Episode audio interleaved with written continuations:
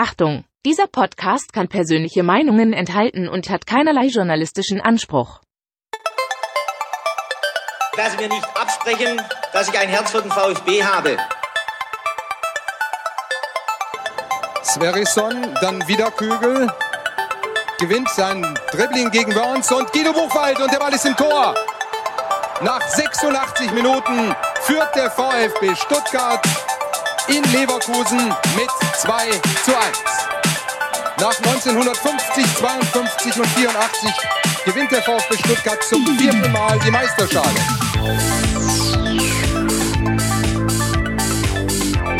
Jetzt müsste der Ball endlich noch einmal hereinkommen. Jetzt kommt er weiter mit auf Hitzelsberger!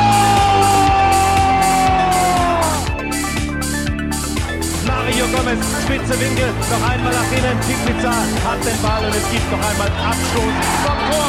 Und jetzt ist das Spiel aus und der VfB Stuttgart ist deutscher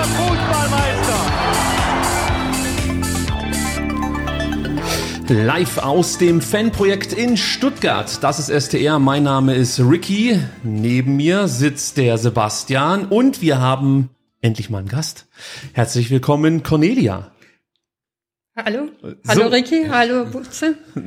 Heute ist es nicht mal soweit. Wir beschäftigen uns mit den Finanzen des VfB Stuttgart. Und da wir, was Finanzen angeht, vielleicht jetzt nicht so ganz den Durchblick haben, dachten wir uns, wir holen uns eine Fachfrau ins Danke Boot. für die Einladung. Ja, sehr gerne. Ohne dich würden wir es nicht schaffen, das können wir schon mal sagen. Genau, weil wir hätten euch die Zahlen vorgelesen ähm, und gesagt, oh, das ist jetzt höher als im letzten Jahr, aber nicht viel. Also und dann haben wir gedacht, wenn wir euch äh, die Zahlen oder wenn wir die Zahlen zum Thema machen, dann brauchen wir auch äh, eine fundierte Einordnung dieser Zahlen und deswegen ist es super gut, dass du da bist und äh, wir haben es auch geschafft, aus dem Zweier-Setup ein Dreier-Setup zu machen. Also Ja, wir bisschen- hoffen's. Wir auf uns. Also wir sind tatsächlich wieder auf euch angewiesen. Ihr müsst uns ganz kurz Feedback geben, ähm, wie es denn so soundtechnisch aussieht, denn äh, in dieser Konstellation haben wir noch nie gesendet. Drei Mikrofone, dann auch noch ein unterschiedliches Fabrikat. Ähm, gibt es schon Rückmeldung, Sebastian? Ähm, Ton ist wunderbar. Hat aber jemand auch schon geschrieben, bevor wir angefangen haben zu senden. Insofern glaube ich das noch nicht ganz. Also schreibt mal rein, ähm, ob Ton oder auch das Bild passen, weil auch in den Kameras mussten wir ein bisschen was ähm, einstellen, Ja. ähm, damit ähm, wir allermaßen gleich im Fokus äh, sitzen und das Licht ein bisschen heller und so. Also schrei schreibt's mal bitte in den Chat, ähm, ob ihr uns gut sehen und hören könnt. Es ist fast wie beim VfB. Da ist, äh, habe ich heute lesen dürfen, der Kader auch immer so lange gut, solange der VfB nicht spielt. So ähnlich ist es bei unserer Technik. Die funktioniert immer so lange, solange wir nicht senden. Ähm, ich hoffe, das ist kein schlechtes Omen. Genau, das Ähm, kann man auch noch festhalten. Letzte Woche Dienstag hatten wir dann gegen Ende doch technische Probleme, ähm, aber ich bin der Meinung, es lag einfach daran, dass die Folge zu lang war. Möglich. Ähm, und es lag wahrscheinlich auch daran, ähm, dass ich immer noch emotional etwas mitgenommen war von diesem dramatischen Saisonfinish. Aber ich muss sagen, diese Marathonfolge letzten Dienstag, was Dienstag? Montag war es, hat, hat mir geholfen, wirklich mit der Saison ähm, abzuschließen, weil seitdem bin ich wirklich so ein bisschen ruhiger und muss auch nicht jede VfB-Meldung mehr gesehen haben. Oder, wo ich auch denke, Transfergerüchte oder so, ja, ist okay, aber muss ich jetzt nicht unbedingt gelesen haben. Da brauche ich noch eine Weile. Also äh, ich muss ganz kurz, warum ich hier so hektisch agiere, kurz sagen, also ich, ich höre ein Brummen bei mir auf dem Kopfhörer. Geht es euch ähnlich? Ich habe eben kurz mal einen Brummen gehört, aber jetzt höre ich gerade keinen Brummen. Ja, dann Ich höre liegt's vielleicht- kein Brummen. Äh, Super. Also dann beschäftigen wir uns wieder mit der Cornelia, besser bekannt unter Creatline auf Twitter.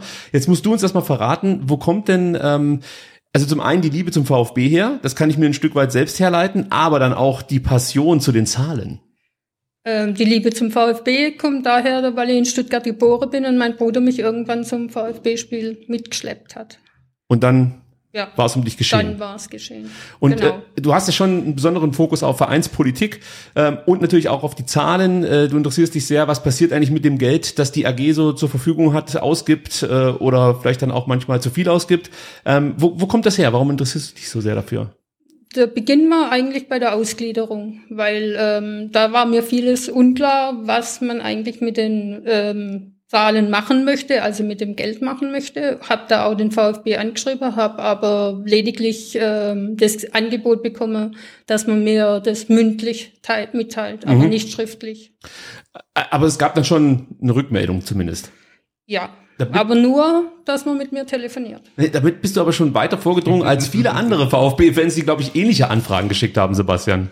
Äh, ja, meistens wird es ja ignoriert. Ne? Also wenn überhaupt schon mal eine Antwort äh, zu bekommen, ähm, halte ich für einen Erfolg. Ja, also wir werden Also, heute auch. Antworten bekommen, Ja. gehe ich von aus, von äh, der Cornelia. Da gehen wir dann gleich drauf ein, wenn wir über die Finanzkennzahlen 2021, muss man ja beim VfB sagen, sprechen. Ich möchte aber noch, bevor wir uns bei unseren Unterstützerinnen bedanken, ganz kurz sagen, herzlichen Glückwunsch. Lieber Ray Bucanero, heute ist sein Ehrentag, er hat Geburtstag. Ich glaube, er wird 29. Wie jedes Jahr. Ja. Wie jedes Genau. Jahr. Aber wir wollten ihn kurz grüßen und ähm, wie gesagt, alles Gute zum Geburtstag wünschen. Wir hoffen, dass er nicht live zuschaut und Besseres zu tun hat. Ja. Ja, hoffentlich dann später im Podcast. Jetzt kommen wir zu den anderen wichtigen Themen, nämlich zu den Danksagungen. Vielen lieben Dank für die Spenden. Danke Markus, Timo, Petra, Jörg, Uwe, Tillmann, Nikos und Stefan. Und natürlich geht auch ein großer Dank raus an unsere 129 Patreon-Supporterinnen, drei mehr als beim letzten Mal und natürlich auch an die Supporter. Nicht, dass die sich hier auf den Schlips getreten fühlen. Stellvertretend für euch alle pick ich mir heute mal den Björn raus. Björn ist seit Donnerstag dabei und unterstützt uns mit 10 Euro im Monat. Wow. Das ist gigantisch. Ja, also wirklich. Äh, da fehlen mir die Worte, muss ich ganz ehrlich sagen. Und das ist schlecht für einen Podcast. Deswegen bedanke ich mich noch ganz schnell, ähm, ganz besonders beim Achim und ein ganz großer Dank geht raus an den Homefink. Da kann ich nur sagen, are you fucking kidding me? Ohne ins Detail gehen zu wollen. Okay. Er muss sich vertippt haben. Er, aber bitte guck nicht nach. Es, es, es hat alles seine Richtigkeit. Ähm, vielen Dank für diese unglaublich großzügige Unterstützung. Ähm, und natürlich auch vielen Dank an alle, die uns einfach nur durch Retweets, Likes, was auch immer unterstützen oder durch Mundpropaganda. Das ist mindestens genauso viel wert wie äh, eine Überweisung. Also vielen, vielen lieben Dank, dass ihr uns ähm, so unterstützt und manchmal auch durch schwere Zeiten hilft. Hilf, he- helft, so ist es richtig. Denn letzte Woche muss ich ganz ehrlich sagen, nach der Sendung, da war ich sehr unzufrieden. Und da tat das richtig gut, dass es ein paar ähm, nett gemeinte Botschaften gab von unseren Hörer, Hörern und Hörerinnen. Gut, ähm, haben wir noch was vergessen, Sebastian? Oder sollen wir uns direkt ins Finanzwirrwarr? Ja, komm, ich glaube, wir, wir verirren uns in das Reich der Zahlen. Genau, da ist Noch ganz kurz, also ich hatte auch eine Einladung vom Stefan Heim war praktisch persönlich bei ihm dreieinhalb Stunden und da hat er mir auch noch mal ein bisschen was zu den Zahlen erzählt. Nur weil Aber ich nicht zu ab und an, nee, nee, zu den Zahl, Finanzzahlen, nur das, wenn ich ab und an mal was erwähne, warum das, das wo das herkommt. aber du, du sagst gerade was ganz Wichtiges, denn ähm, auch ich hatte mal das Vergnügen, mich mit Stefan Heim keine dreieinhalb Stunden, aber eine halbe Stunde zu unterhalten. Und äh, was ich da immer wieder sagen muss, es war äh, also immer jemand, der sich egal für wen Zeit genommen hat, wenn Ja. du Fragen hattest. Also das äh, Absolut. fand ich beachtlich. Da gab es andere beim VfB, die haben dich ausgelacht oder weggeschoben. Er nicht. Ja. Er hat wirklich die dümmsten Fragen äh, beantwortet, die man nur stellen kann. Und ich muss es wissen, denn ich habe sie gestellt. Und ähm, er hat sich da trotzdem Zeit genommen, hat sogar mir sein Kärtle gegeben, hat gesagt, wenn noch Nachfragen da sind, melde dich ruhig. Und das finde ich, ähm, muss man ihm hoch anrechnen. Ja. Ähm, und wir können natürlich darüber diskutieren, ob er grundsätzlich alles richtig gemacht hat. Wahrscheinlich nicht, aber da ist er beim VfB definitiv nicht alleine. Ähm, Nee. Grundsätzlich muss man sagen, Stefan Heim, Vollblut VfBler, der, glaube ich, sein Bestes versucht hat, ähm, aber auch manchmal fiel ihm es dann doch zunehmend schwer, das Beste dann auch äh, für den VfB umzusetzen. Ja. Ähm, jetzt kommen wir mal zu den Finanzkennzahlen 2020, 2021. Wir grenzen das dann gleich noch ein bisschen äh, mehr ein. Ähm, am vergangenen Freitag wurde von der DFL äh, wurden diese Finanzkennzahlen für die 36 Bundesliga-Vereine für den Zeitraum 2020, 2021 veröffentlicht. Äh, bevor wir in Medias Res gehen, erstmal zum allgemeinen Verständnis. Die Kennzahlen beziehen sich für die meisten Clubs auf das Geschäftsjahr vom 1. Juli 2020 bis 30. Juni 2021. Der VfB bilanziert aber äh, nach dem Kalenderjahr, sprich vom 01.01.2021 bis zum 31.12.2021. Vielleicht da die erste Frage mal, Cornelia. Warum macht das der VfB und auch andere Vereine, muss man dazu sagen, so? Gibt es da eine sinnvolle Erklärung für? Ähm, Habe ich auch tatsächlich Stefan Heim gefragt und er hat gesagt, gehabt, sie hätten sich es durchgerechnet, ob es Sinn macht, ähm, das zu teilen und sind zu dem Schluss gekommen, dass praktisch äh, es steuerlich besser wäre, einen Jahresabschluss wie, wie das Geschäftsjahr zu machen, also wie das Kalenderjahr zu machen. So. Und äh, die anderen Vereine, die es jetzt praktisch nicht machen, hätten dann ähm, einen steuerlichen Nachteil sozusagen, oder? Weiß ich nicht. Also, äh, ist es für dich plausibel, dass es deswegen so gemacht Nee, wird? weil, weil er mir auch gleichzeitig gesagt hat, dass sie eh die Zahlen fürs, für die Saison machen müssen. Also Ja. insofern hat man ja den doppelten Aufwand und auch für uns, also auch für mich ist es schwierig, die Zahlen praktisch auch ähm, zu, zu greifen, weil manchmal ist ein halbes Jahr erste Liga, dann ein halbes Jahr zweite Liga Und ähm, das kann man ja gar nicht vergleichen. Das- das- Oder wenn man international spielen würde und mal nicht international spielen würde, das kann man gar nicht vergleichen. Das also ist das die eine. Jahre.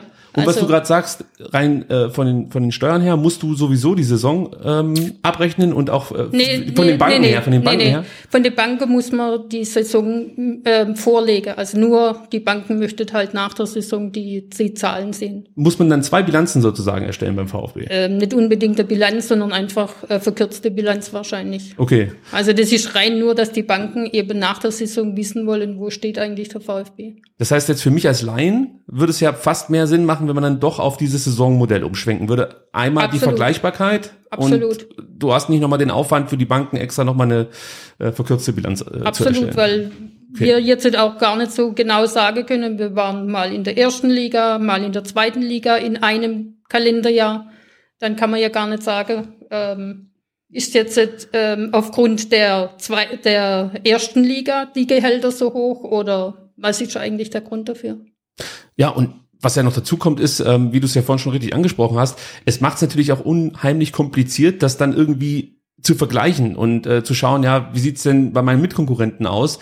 Was haben denn die in der Zeit Verlust gemacht jetzt, also im Kalenderjahr 2021, wenn die praktisch auf die äh, Saison 2020, 2021 eingehen, da hast du nochmal andere Voraussetzungen gehabt in Sachen Corona, ja, oder wie du schon richtigerweise erklärt hast, der eine spielt halt dann noch das eine Halbjahr in der zweiten Liga und das zweite Halbjahr in der ersten Liga oder andersrum. Ähm, manchmal gibt's dann auch Gehaltsanpassungen, die dann mit reinfallen äh, fallen und dann äh, also Genau. sind die Zahlen ja komplett konfus Und der eigentlich. sportliche Erfolg kann ja auch nicht gemessen werden. Also der Ja. sportliche Erfolg am Jahresabschluss kann dann in dem Moment gar nicht gemessen werden, weil man hat ja Genau, du kannst ja weder mit, mit anderen messen, vergleichen, noch mit dir selbst, ähm, wenn saisonübergreifend da ein Abstieg oder ein Aufstieg dabei Also war. intern macht man das schon, Ja. aber nach, nach außen ist halt nicht. Genau, der VfB ist, wenn ich es richtig sehe, neben Frankfurt, Leverkusen und Gladbach der einzige Bundesliga-Team, das das so handhabt. Alle Ja. anderen machen einen Selbst Abschluss Bayern. zur Saison.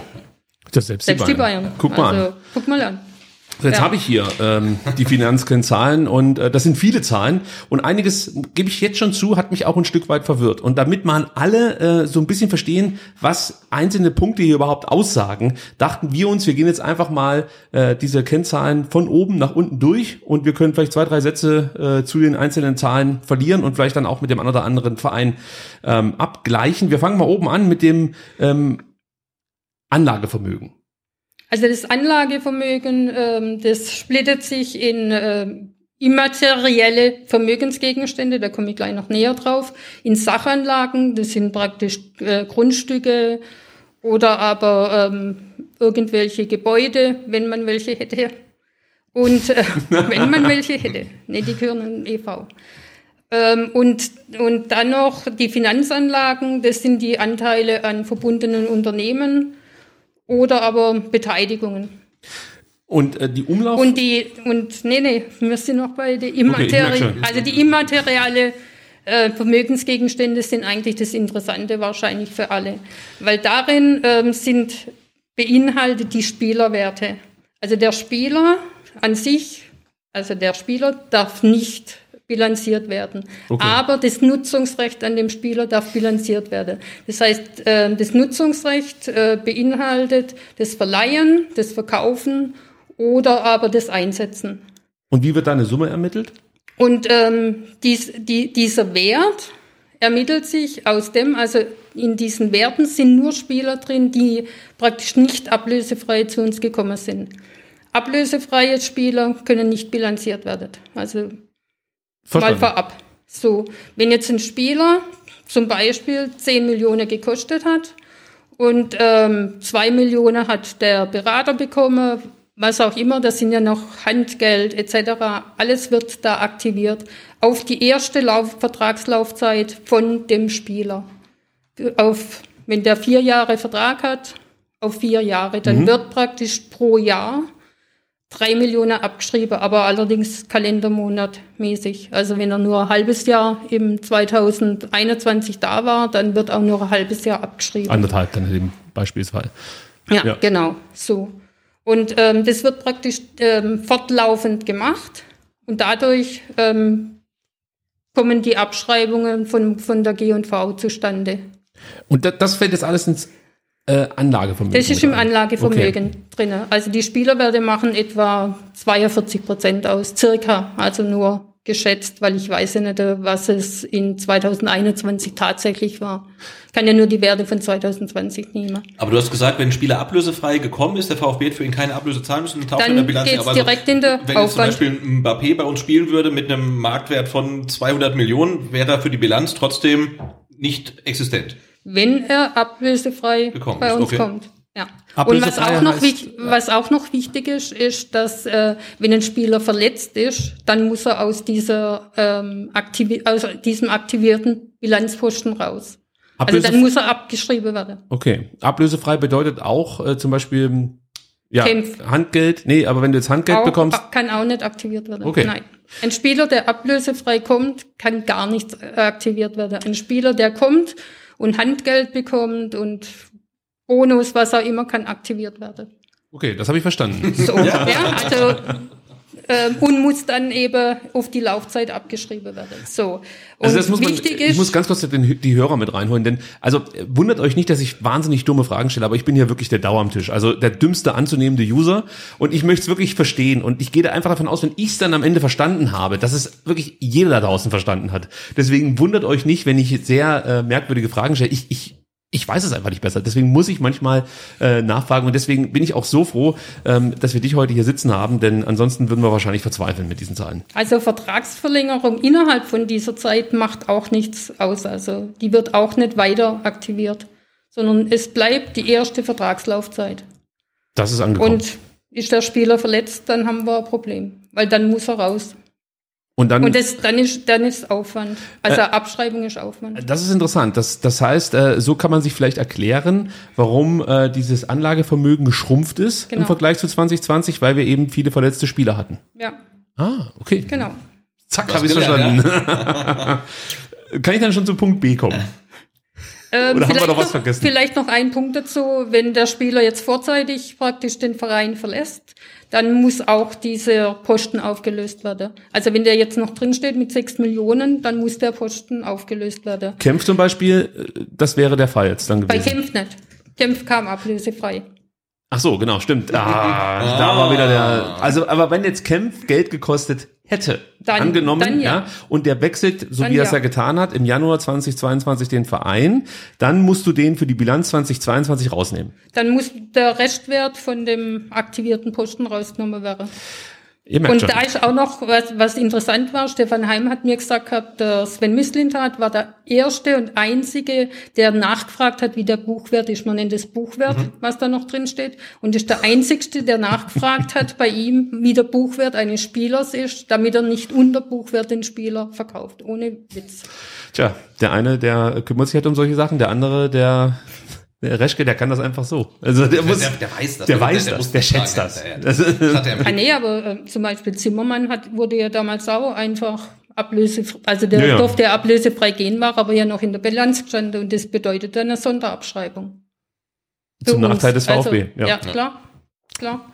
Also ihr merkt das, ähm, solche Fakten, die haben wir sonst nicht drauf. Deswegen sehr cool. Ähm, Umlaufvermögen. Nächster Punkt. Also Umlaufvermögen ist ähm, eigentlich die Vorrede, alles, was man so an, an Bankguthaben hat, ähm, die Forderungen aus Transfers, Forderungen aus sonstigen, ähm, also aus äh, Lieferungen und Leistungen, das ist Umlaufvermögen. Die sind deutlich gestiegen in den letzten Jahren. Ähm, erklärst Ja. du dir durch äh, bessere Spieler, die dann äh, verkauft wurden, also höhere Gewinne erzielt wurden? Oder wie, wie Nee, Umlaufvermögen hat da gar nichts mit. Weil du gerade sagtest, dazu. dass es damit was zu tun hat, wenn du Spieler verkaufst. Nee, Forderungen aus Transfers, lediglich wenn, wenn praktisch äh, Trans also wenn, wenn der Spieler, wenn was noch nicht bezahlt ist, eine Forderung Ah, ist ja praktisch noch nicht bezahlt. Okay. Also wenn der, der andere Verein sagt, okay, ich, ich kann erst Mitte des Jahres bezahlen oder so. Mhm. Das wäre eine Forderung aus dem Transfer. Äh, würde das zum Beispiel jetzt auch für Timo Werner gelten, der ja immer mal wieder noch ein bisschen Geld abgeworfen hat durch weitere Transfers, durch Nee, Nationalmannschaftseinsätze? das wird nicht aktiviert. Okay. Nee, ähm, nee. Wie erklärst du dir das, dass das in den letzten Jahren nach oben ging? Entweder hat man mehr Vorräte gehabt, weil in den Posten sind ja auch Vorräte drin, zum Beispiel. Mhm. Oder aber man hat eben andere, ähm, Anlagen mehr gehabt. Also mehr Forderungen zum Beispiel. Okay. Gegenüber, man kann ja auch Forderungen gegenüber andere haben. Rechnungsabgrenzungsposten. Rechnungsabgrenzungsposten sind, wenn man äh, zum Beispiel Miete bezahlt und die Miete aber für, für äh, Januar schon mitbezahlt. Das ist ein Rechnungsabgrenzungsposten, weil der Januar ja nicht in den in 2021 reinkommt. Also für uns erstmal egal. Ja, das, Da dieser Rechnungsabgrenzungsposten ist ja nicht so groß. Okay, genau, der ist nicht besonders groß.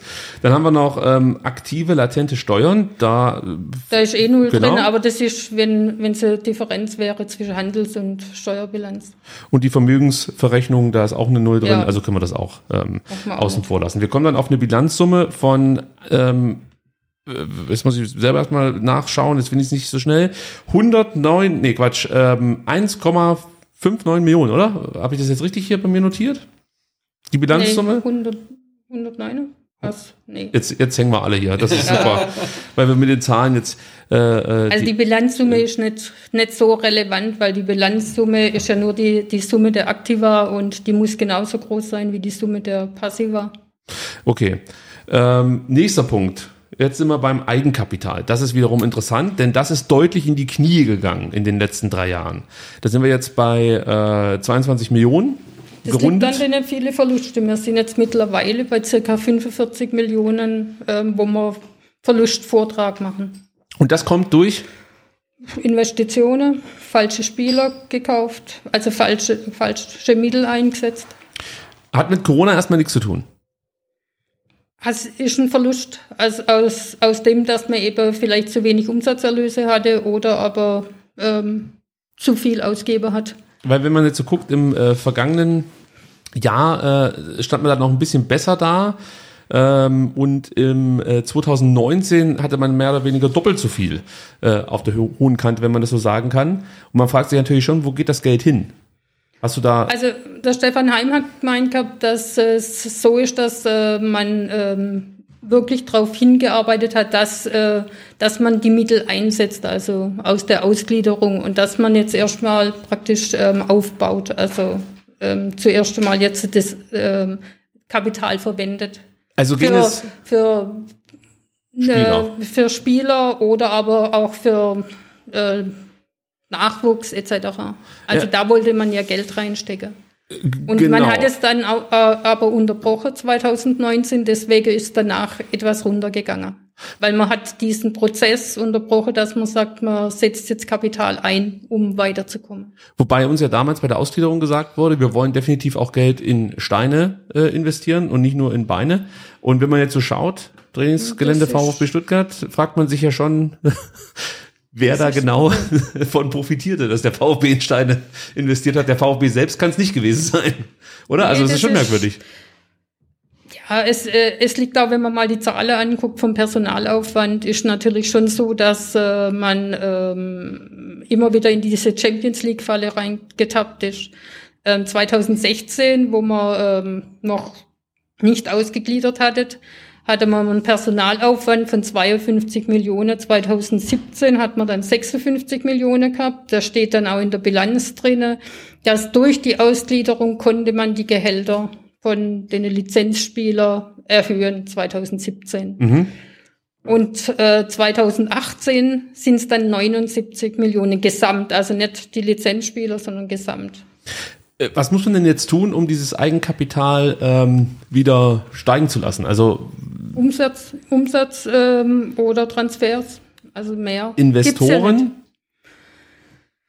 Investoren ist, ist, wäre auch eine Möglichkeit, klar. Aber dann hätten wir halt ähm, wieder was verkauft. Also, Richtig. Ja, Ähm, wollen das- wir das? Nein, nicht An unbedingt. jeden, nicht an jeden, würde ich sagen. Nicht an jeden, da können wir Ja, uns drauf also, einigen. äh, Thema Investoren, hast du vorhin uns noch was im Off-Air-Gespräch gesagt? Können wir das an der Stelle Ja, kurz einfließen klar. lassen? Wir Klar. haben ja einen neuen Investor mit Jakko. Genau. Und der neue Investor ist jetzt gewinnberechtigt. Seit 1.1., also rückwirkend zum 1.1. hat man ähm, diesen Punkt geändert ähm, das, und hat äh, gesagt, die neuen Investoren sind gewinnberechtigt. Ich könnte das Sebastian gerne zum Vorlesen. Magst du mal vorlesen, Sebastian? Das hat noch gar nicht vorgelesen. Ich kann auch was vorlesen. Aber das ist dann vielleicht auch für ähm, kommende Investoren, die man so händeringend sucht, ein weiterer Anreiz einzusteigen, weil das ist jetzt ja ein Privileg, dass äh, natürlich ähm, der Daimler nicht hat, aber der VfB selbst auch nicht, weil die ja quasi die beiden Initiativen ähm, Anteilseigner sind und die haben das Privileg nicht. Aber wenn jetzt nach Jakko noch jemand kommen sollte, haben alle Folgenden ähm, die Möglichkeit, Gewinn quasi mit ihren VfB-Anteilen zu erzielen. Genau. Ja, guck mal an. Ja. Also ich finde, was, was, was. Ähm, ja, ähm, die Problematik momentan gibt's ja keinen Gewinn. Also bei 45 Millionen Verlustvortrag gibt's keinen Gewinn. Theo- aber, aber auf Sicht, ja. aber auf Sicht ist natürlich ähm, Ah, ah. äh, ein Anreiz. Aber nochmal zum Verständnis. Das heißt, der VfB selber ist aber nicht gewinnberechtigt Nee, weil, und, drin, weil drin steht nur bei neuen Aktien. und Mercedes auch nicht. Und Mercedes auch nicht. Okay. Und es wurde bei einer Hauptversammlung, nicht bei einer Aufsichtsratssitzung, sondern bei der Hauptversammlung wurde das beschlossen. Hat sowas Konfliktpotenzial? Also ich meine jetzt, äh, wenn jetzt äh, der Daimler eben nicht gewinnberechtigt ist und wir dann Er doch hat mal, ja mit abgestimmt dürfen. also kann er die Klappe halten. Der Daimler, ich sag schon wieder Daimler, ich weiß jetzt schon, dass ein Kommentar kommt, dass es jetzt Mercedes ist. Ich Genau. weiß, bei mir ist immer noch der Daimler, es war immer der Daimler. Aber es bezieht sich dann auf die Anteile und nicht auf den Investor. Das heißt, wenn Mercedes aussteigen würde, gibt die Anteile weiter, dann sind diese Anteile nach wie vor nicht gewinnberechtigt. Genau. Genau. Jetzt kannst du vorlesen. Ich, ich, aber ich muss, ähm, du musst mir kurz Du kriegst das Laptop. Das Heilige, da sind Zahlen drin, die kennen wir noch gar nicht. Ja, den darf ich gar nicht sehen. Also, das Grundkapital der Gesellschaft in Höhe äh, von, das sind 5,6 Millionen? Genau. Äh, ich, ich kürze mal 5,6 Millionen eingeteilt ähm, in ähm, ja, äh, gleiche Anzahl auf den Namen lautende Stückaktien äh, wird gegen Bareinlagen um ähm, 66 1572 durch Ausgaben, ich lasse die Zahlen jetzt mal weg, auf den neuen, äh, die neuen Aktien sind von Beginn des bei Eintragung der Kapitalerhöhung in das Handelsregister laufenden Geschäfts, Geschäftsjahres an gewinnberechtigt. Die neuen Aktien werden zum Betrag von je 1 Euro pro Aktie mit hin zu einem Gesamt ähm, von 66.572 Euro ausgegeben. Der Gesamtausgabebetrag ist in voller Höhe in Geld auf ein Konto der Gesellschaft einzuzahlen. Das gesetzliche Bezugsrecht der Aktionäre wird ausgeschlossen. Zur Zeichnung und Übernahme von 66.572 neuen auf den Namen lautenden Stückaktien zu einem Ausgabebetrag von 1 Euro pro Aktie wird die Jaco AG eingetragen im Handelsregister des Amtsgerichts Stuttgart äh, gegen Erbringung einer Bareinlage in Höhe von insgesamt 66.572 Euro zugelassen. Der Vorstand wird ermächtigt, mit Zustimmung des Aufsichtsrats weitere Einzelheiten der Kapitalerhöhung und ihrer Durchführung festzusetzen. Und das heißt, Jaco hat bessere Aktien. Die, genau, Also die der, das Premium-Aktien. 1 Euro ist lediglich auf die Aktien natürlich Ja. bezogen. Ähm, den Wert, den Jaco uns überwiesen hat, der war ja bei 1,6 Genau.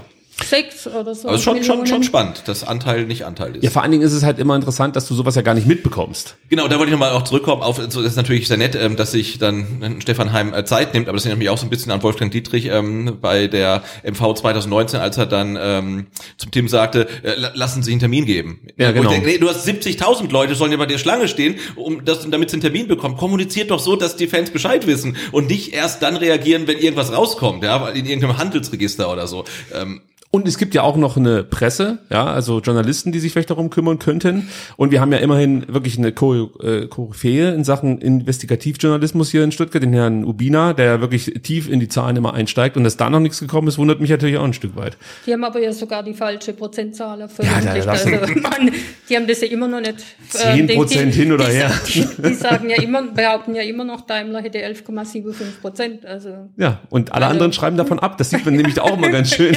Wenn du dann überregionale Medien äh, dir durchliest, dann merkst du, okay, die haben irgendeinen Bericht der Stuttgarter Zeitung gelesen. Selbst der Zeitungsverlag Weibling, der ansonsten aus meiner Sicht gute Arbeit macht, ähm, ist da manchmal nicht ganz so genau, wie ich mir das wünschen würde.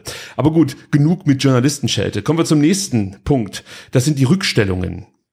Rückstellungen sind zum Beispiel für, für Renten, für ähm, irgendwelche anderen Dinge, die halt in diesem Jahr noch nicht anfallen. Rückstellung kann auch sein für zum Beispiel, ähm, haben wir noch gar nicht drüber gesprochen, über das Gehalt von Stefan Heim Ja. und Jochen Röttgemann. Dafür musste man auch eine Rückstellung bilden. Das waren diese 1, irgendwas 1,5 Millionen Millionen. für die Abfindungen. Genau. Das war das Thema. Also das sind einfach also schon vorsehbare ähm, Geschehnisse, Die aber noch nicht ausgehandelt Jahr, wurden. Die aber noch nicht der Betrag so ganz klar ist, aber man muss immer der höchste Betrag zurückstellen. Für euch zum Verständnis, das ist praktisch das gewesen, was die Bildzeitung falsch kommuniziert hat, nämlich dass der VfB Millionenbeträge, fünf Millionen haben sie, glaube ich, Ja, behauptet, genau. ähm, zurücklegen musste für die Abfindungen an Heim und Röttgermann.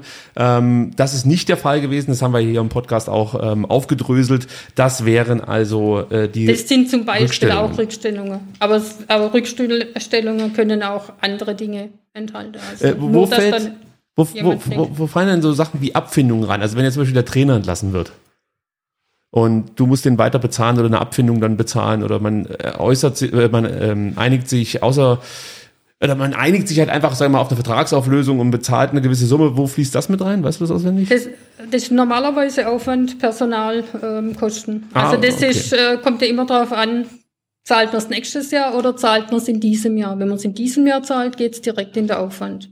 Verstanden. Also Personalaufwand. Ganz Dann- einfach. dann haben wir verbindlich. Interessant war da auch diese, diese, diese Thematik, dass im Jahresabschluss, kann jeder nachlesen, 2020 drin steht, dass man 200.000 Euro noch an einen ehemaligen Vorstand bezahlt hat. Wer das wohl ist.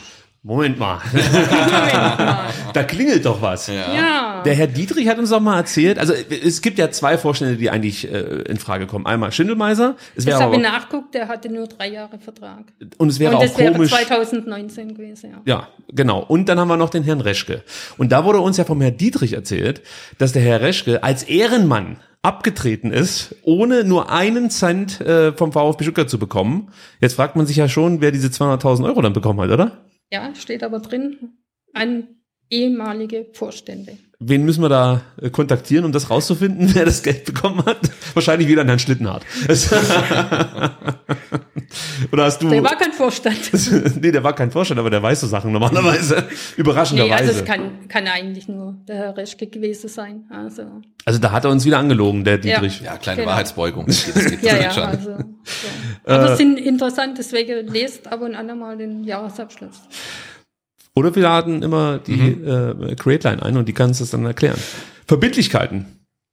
Verbindlichkeiten ist ähm, das, was man schuldet den Banken, den ähm, Auslieferungen, also wenn man irgendwas kauft, Mhm. das sind Verbindlichkeiten. Sind ein bisschen gestiegen, äh, wenn ich ja, das weil richtig man sehe. ja auch ähm, Kredite wahrscheinlich aufgenommen hat. Kaffee so ist das so ein. Thema. Ja. Mhm. Ja. Okay, die sind ein bisschen gestiegen. Kann man, denke ich mal, nachvollziehen aufgrund von der Pandemie, ähm, die Nichtauslastung im Stadion.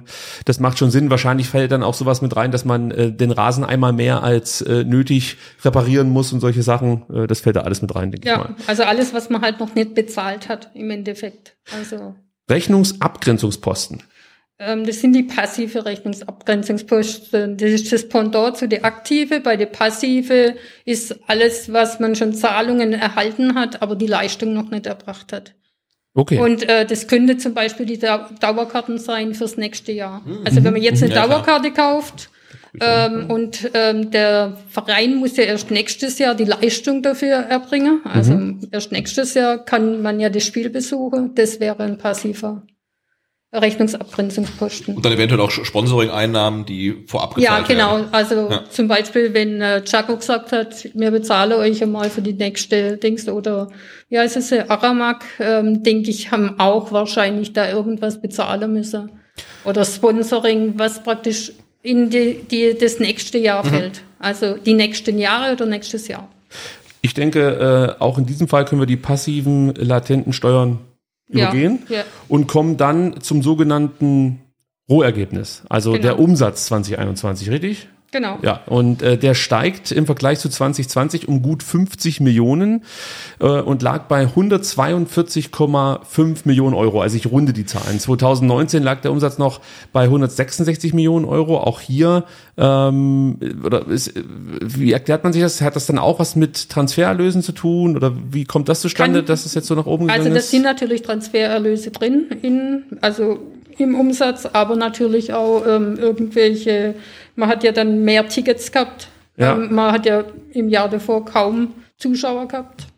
Also Und das- da 2020 geht muss man sagen, da hatte man 92,3 Millionen. Ja. Und nur mal, damit ihr so ein bisschen ein Gefühl dafür bekommt, 2019 hatte man 166 Millionen äh, Umsatz. Und Genau. jetzt ist man eben äh, 2021 bei Wieder 142. annähernd dort, aber man muss ja auch sagen, wir hatten nur ein halbes Jahr, wo wir Stadionbesuch hatten, also Das heißt, der Großteil sind dann schon Transfereinnahmen, der dann da reinfließt. Ähm, das ist ähm, geviertelt, glaube ich, so ein bisschen. Also Nichts Genaues weiß man nicht oder äh, können wir jetzt gerade nicht ganz auflösen? nee, äh, ich, ich sehe auch nur die Zahlen und weiß nicht, ist jetzt Transfererlöse, ist jetzt ähm, der Großteil. Also natürlich ist dort ein Nico drin ja, und Kobel. hatte? Äh, Kobel, genau. die fallen Und damit das, rein. die ja. falle Mhm. da äh, mit rein, minus Abschreibungen, also das, was praktisch im Buch noch stand. Okay, auch interessant äh, sind die äh, Kosten für den sogenannten Personalaufwand. Das ist ja der nächste Punkt. Also was gibt der VfB für seine Mannschaft, Staff, äh, Vorstände? fallen auch mit komplett. Rein? Ja, genau. Also jetzt also ist es so, Verwaltung. so sieht's aus. 82,8 Millionen Euro. Ich glaube, nur für den Kader entfallen 55 Millionen Euro, Ja, wenn so ich das in der Stuttgarter Nachricht ja, richtig gemerkt habe. Äh, damit würde der VfB, wenn man jetzt ein Ranking erstellt, auf Platz 11 in diesem Bundesliga-Ranking liegen, allerdings nur, weil ich Schalke schon mit einbezogen habe. Ansonsten läge man auf Platz 10. Ähm, wie, wie ordnet man das ein? Sebastian, wenn du die Zahlen jetzt so siehst, ähm, denkst du dann, okay, dann ist vielleicht Platz 15 am Ende einer Saison, wobei wir reden ja von 2021 und da kommt noch ein halbes Jahr mit rein. Trotzdem, am Ende einer, einer Saison ist dann Platz 15 mir eigentlich zu wenig für die ähm, eigentlich eingesetzten Gelder. Ja, das wäre natürlich relativ, relativ einfacher Schluss, aber ähm, wenn man sich dann die Zahlen mal genauer anguckt, dann mu muss man schon sagen, dass der VfB dann vielleicht aus seinen finanziellen Möglichkeiten nicht das Optimale gemacht hat, weil ähm, wir haben da ja auch zum Beispiel einen VfL Bochum ähm, drin, äh, bei denen sind es halt keine 82,8, sondern halt nur 18,7. Die werden wahrscheinlich auch weniger Verwaltung haben, ähm, aber wenn du sagst 55 Millionen empfallen ähm, allein auf den Kader und äh, der und Bochum hat 18,7, also keine 20 Millionen, dann scheinen die ja in, zumindest im letzten Jahr ähm, oder letzten Saison mit dem Geld etwas besser äh, umgegangen zu sein. Und da sollte man natürlich schon gucken, dass am Ende dann der Tabellenplatz ähm, auch ungefähr dem entspricht, was man an Geld ausgibt. Wobei bei Bochum, das ist jetzt wieder das Problem, eben da, Zweite das Liga. ist zweite Liga. Genau. Ja. Das ist halt jetzt wieder das Problem, wenn du die Zahlen vergleichen möchtest. Also nehmen, nehmen, nehmen wir Augsburg, ne, die sind bei der Hälfte vom Ja. VfB. die sind bei 44,4 Genau. Millionen, richtig. Auch wahrscheinlich wieder weniger Verwaltungsaufwand, weil nicht sind 400 Leute mittlerweile beim VfB in, in der Geschäftsstelle, aber trotzdem, das ist halt äh, fast das Doppelte, was der VfB äh, an Geld für Personal ausgibt. Wie siehst du es? Also bist du der Meinung, der VfB gibt zu viel Geld aus für das, was er am Ende also dieses, bekommt? Dieses Thema, was Thomas Hitzelsberger angestoßen hat mit den Direktoren, ist ja eigentlich auch ein Witz gewesen, weil er hat gesagt hat, okay, jetzt sind nur noch zehn Direktoren da statt 20. Aber Das müssen wir ganz kurz anderen- nochmal erklären, damit alle in, Ja. im Boot sind. Also der VfB hat sich praktisch umstrukturiert ein Genau. Stück weit. Es gibt weniger Direktorenposten. Und man hat damit, ähm, ja, ich sag mal auch ein paar, äh, was das Finanzielle angeht, ein paar Posten einfach gestrichen. Oder hat man nicht gestrichen? Ist das, du schüttelst schon mit dem Kopf. Nein, ähm, Ich dachte eigentlich, das wäre Sinn der Sache. das, das denkt man, aber Thomas Hitzelsberger hat äh, zum, ähm, hat der Kaiser, der, der wo da war, der, der Mutschler, Ja, Mutschler war auf jeden Fall Ja. dabei. Genau, genau. Bei dem war es so, dass er gesagt hat, ja, ähm, eigentlich hat er keine. Mutsch, wie wir ihn nennen. Ja, ja, genau. Eigentlich ähm, wäre nur das Namensschild anders, weil äh, finanziell können sie praktisch denen nicht die, die Löhne streichen. Das hat er ja schon mal auch beim Kader gesagt. Also er hat ja auch bei den Spielern gesagt gehabt, ja, man kann da ja jetzt nicht einfach hergehen, denen irgendwas streichen. Aber wenn du absteigst, geht's. Ähm, da ste da steht es in den Verträgen drin, ja. Okay, ansonsten, also bei Corona, das haben wir ja mitbekommen, ist es dann auf freiwilliger Basis gewesen, ähm, dass die Spieler auf Geld verzichtet haben, was ja dann äh, zum Beispiel durch den Aufstieg wieder zurückbezahlt wurde damals, wir erinnern uns alle. Äh, aber das heißt, äh, rein finanziell hat diese Umstrukturierung dem VfB nichts gebracht. Eher noch Kosten verursacht. Vermutlich nicht. Also ich denke, so wie er sich ausdrückt hat, dass die lediglich den Posten dann los sind. Also wahrscheinlich eher noch Unzufriedenheit, weil das kommt immer dazu. Also was ich zum Thema Personalkosten noch sagen möchte, im ersten Moment sieht es natürlich schon so aus, dass der VfB extrem viel Geld äh, in die Hand nimmt und wenig am Ende dabei rumkommt, ja. Also äh, du hast gerade eben das Beispiel mit ähm, Augsburg gebracht, die 44 Millionen in die Hand nehmen und äh, vor dem VfB stehen. Man kann jetzt vielleicht auch mal zum Vergleich die Hertha nehmen, die ja auch auf großem Fuß lebt, die geben 93 Millionen aus für Personalkosten und stehen nicht viel besser da als der VfB Stuttgart. Ich glaube, das ist vielleicht auch bei so großen Vereinen nochmal ähm, einfach sowieso mehr anfällt, als eben bei Freiburg oder bei bei Augsburg. Aber grundsätzlich sehe ich es halt so, dass die Mannschaften inzwischen in der Bundesliga gerade im zweiten Drittel und im letzten Drittel der äh, äh, Liga so eng beieinander sind, dass du jetzt also dass der Rückschluss eingesetzte Personalkosten ist gleich Tabellenplatz fast nicht zulässig ist. Also was natürlich nicht geht, ist, dass du 150 Millionen einsetzt, setzt und am Ende 16. wirst. Das passt nicht. Aber ich glaube, der VfB bewegt sich wirklich in so einem Segment zwischen Platz 10 und Platz 18. Wenn alles perfekt läuft, werden wir Neunter, haben wir erlebt. Und wenn alles scheiße läuft, steigen wir ab. So haben ja. wir dieses Jahr fast erlebt. Äh, wie gesagt, also ich würde jetzt nicht den Rückschluss ziehen, ah, die geben 88 Millionen aus oder in dem Fall waren 82 Millionen, sprich fast das Doppelte wie Augsburg. Deswegen müssen sie ja eigentlich ja deutlich besser sein. Nein, müssen sie nicht, aber du kannst, musst ja dann einfach mal prüfen, warum das ist richtig. Augsburg dann ja auch perspektivisch seit zehn Jahren in der ersten Liga ist und der VfB in der Zeit zweimal abgestiegen ist. Und ich meine, es ist ja schon ein Fortschritt, ähm, dass der VfB aktuell nur einen Trainer zahlt. Also wir hatten ja auch schon Zeit, da waren es glaube ich drei, ja. Also das muss man auch mal sehen. Klar. Dann wäre es noch schlimmer.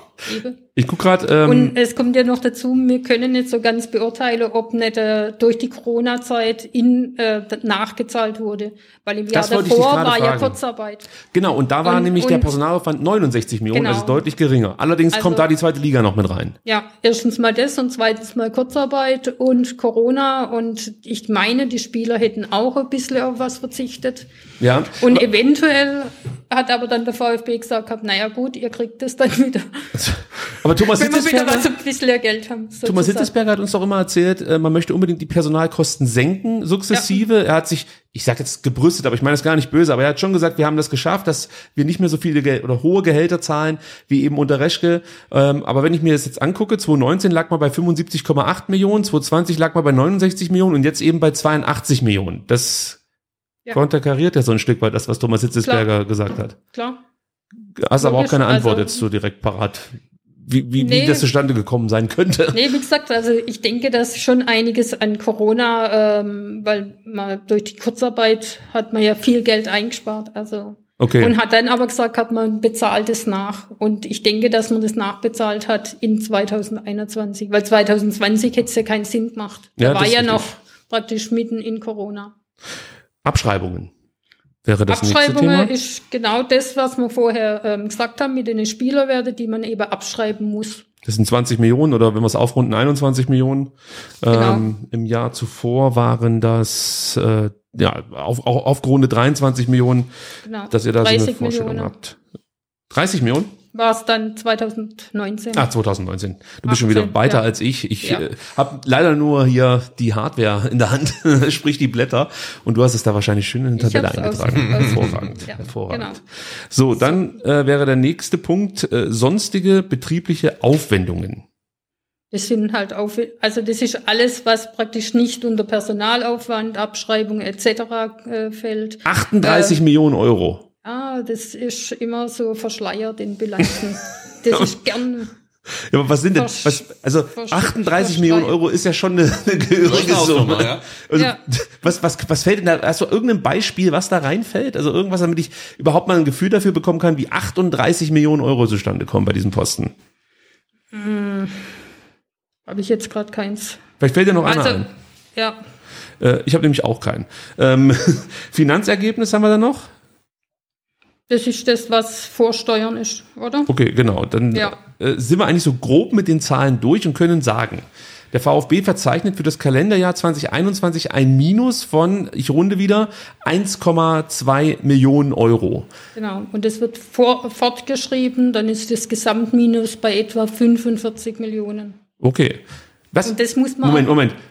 Das wird fortgeschrieben und dann ist das Gesamtminus bei? Äh, der, der, Bilanzverlust ist dann bei 45 Millionen circa. Okay. Gesamt. Okay, und wo, jetzt, jetzt, jetzt, jetzt kommt wieder die dumme Frage von mir. Äh, ich, ich höre die ganze Zeit von Werle, von, ähm, ja auch vorher von Thomas Hitzesberger 80 Millionen Verlust und äh, fast schon 90 Millionen Verlust durch Umsatzrückgang, durch Corona und so weiter und so fort. Wo, wo fehlt denn das Geld jetzt genau? Also welche Zahl spiegelt denn diese extremen Verluste wider? Ja, er, er meint ja mit Verlust, er meint ja wahrscheinlich mit Verlust grundsätzlich, dass man weniger, weniger eingenommen hat. Also das ist bei ihm der Verlust, also durch ähm, äh, den Spielbetrieb zum Beispiel. Heißt das, auch wieder eine dumme Frage, wenn das, wenn es jetzt Corona nicht gegeben hätte, dass dann der VfB jetzt 80 Millionen Euro mehr hätte? Könnte sein, weiß ich nicht. Also das, Das kommt halt das drauf an. Das kommt halt drauf an. Ob Das, es da wäre ja der VfB einer der, der top äh, wirtschaftlich äh, dastehenden Vereine in der Bundesliga von heute Ja, auf aber morgen. man muss ja auch sehen, in diesen Verbindlichkeiten sind ja auch diese Bankkredite drin. Also ich habe auch gelesen, also man hat ja alles Mögliche ähm, gemacht. In 2020 zum Beispiel hat man äh, Forderungen verkauft, damit man liquide ist. Man hat, ähm, was hat man noch gemacht? Äh, man hat Bank, ähm, Bankguthaben, man hat Bankguthaben verpfändet. Also man hat da schon viel gemacht in 2020, damit man liquide bliebe. aber also, also mein Und, Rückschluss und wenn man das halt alles nicht äh, hätte machen müssen, dann ist ja auch was anderes. also wenn ihr euch jetzt gerade wundert, ähm, wir müssen jetzt hier erstmal wieder ähm, ein Dach schließen, denn hier in Stuttgart geht gerade die Welt unter. Es regnet in Strömen und wir haben tatsächlich das, äh, also das Dach geöffnet. Äh, das ist hier möglich im Fanprojekt und jetzt regnet es mehr oder weniger da rein. Sebastian ist jetzt los und versucht, dieses Dachfenster zu schließen, was uns schon mehrfach äh, eher misslungen ist und wir drücken uns jetzt selbst die Daumen, dass es ähm, am Ende funktioniert und wir vernünftig weitersenden können. Also nochmal zurück zu ähm, zum Kalenderjahr 2021, 1,2 Millionen Euro minus. Also die Verkäufe von Kobel und, und Gonzales, muss man aber schon sagen, die verhinderten letzten Endes äh, ein, ein deutlich größeres Minus. Das Definitiv. ist okay, okay. Definitiv.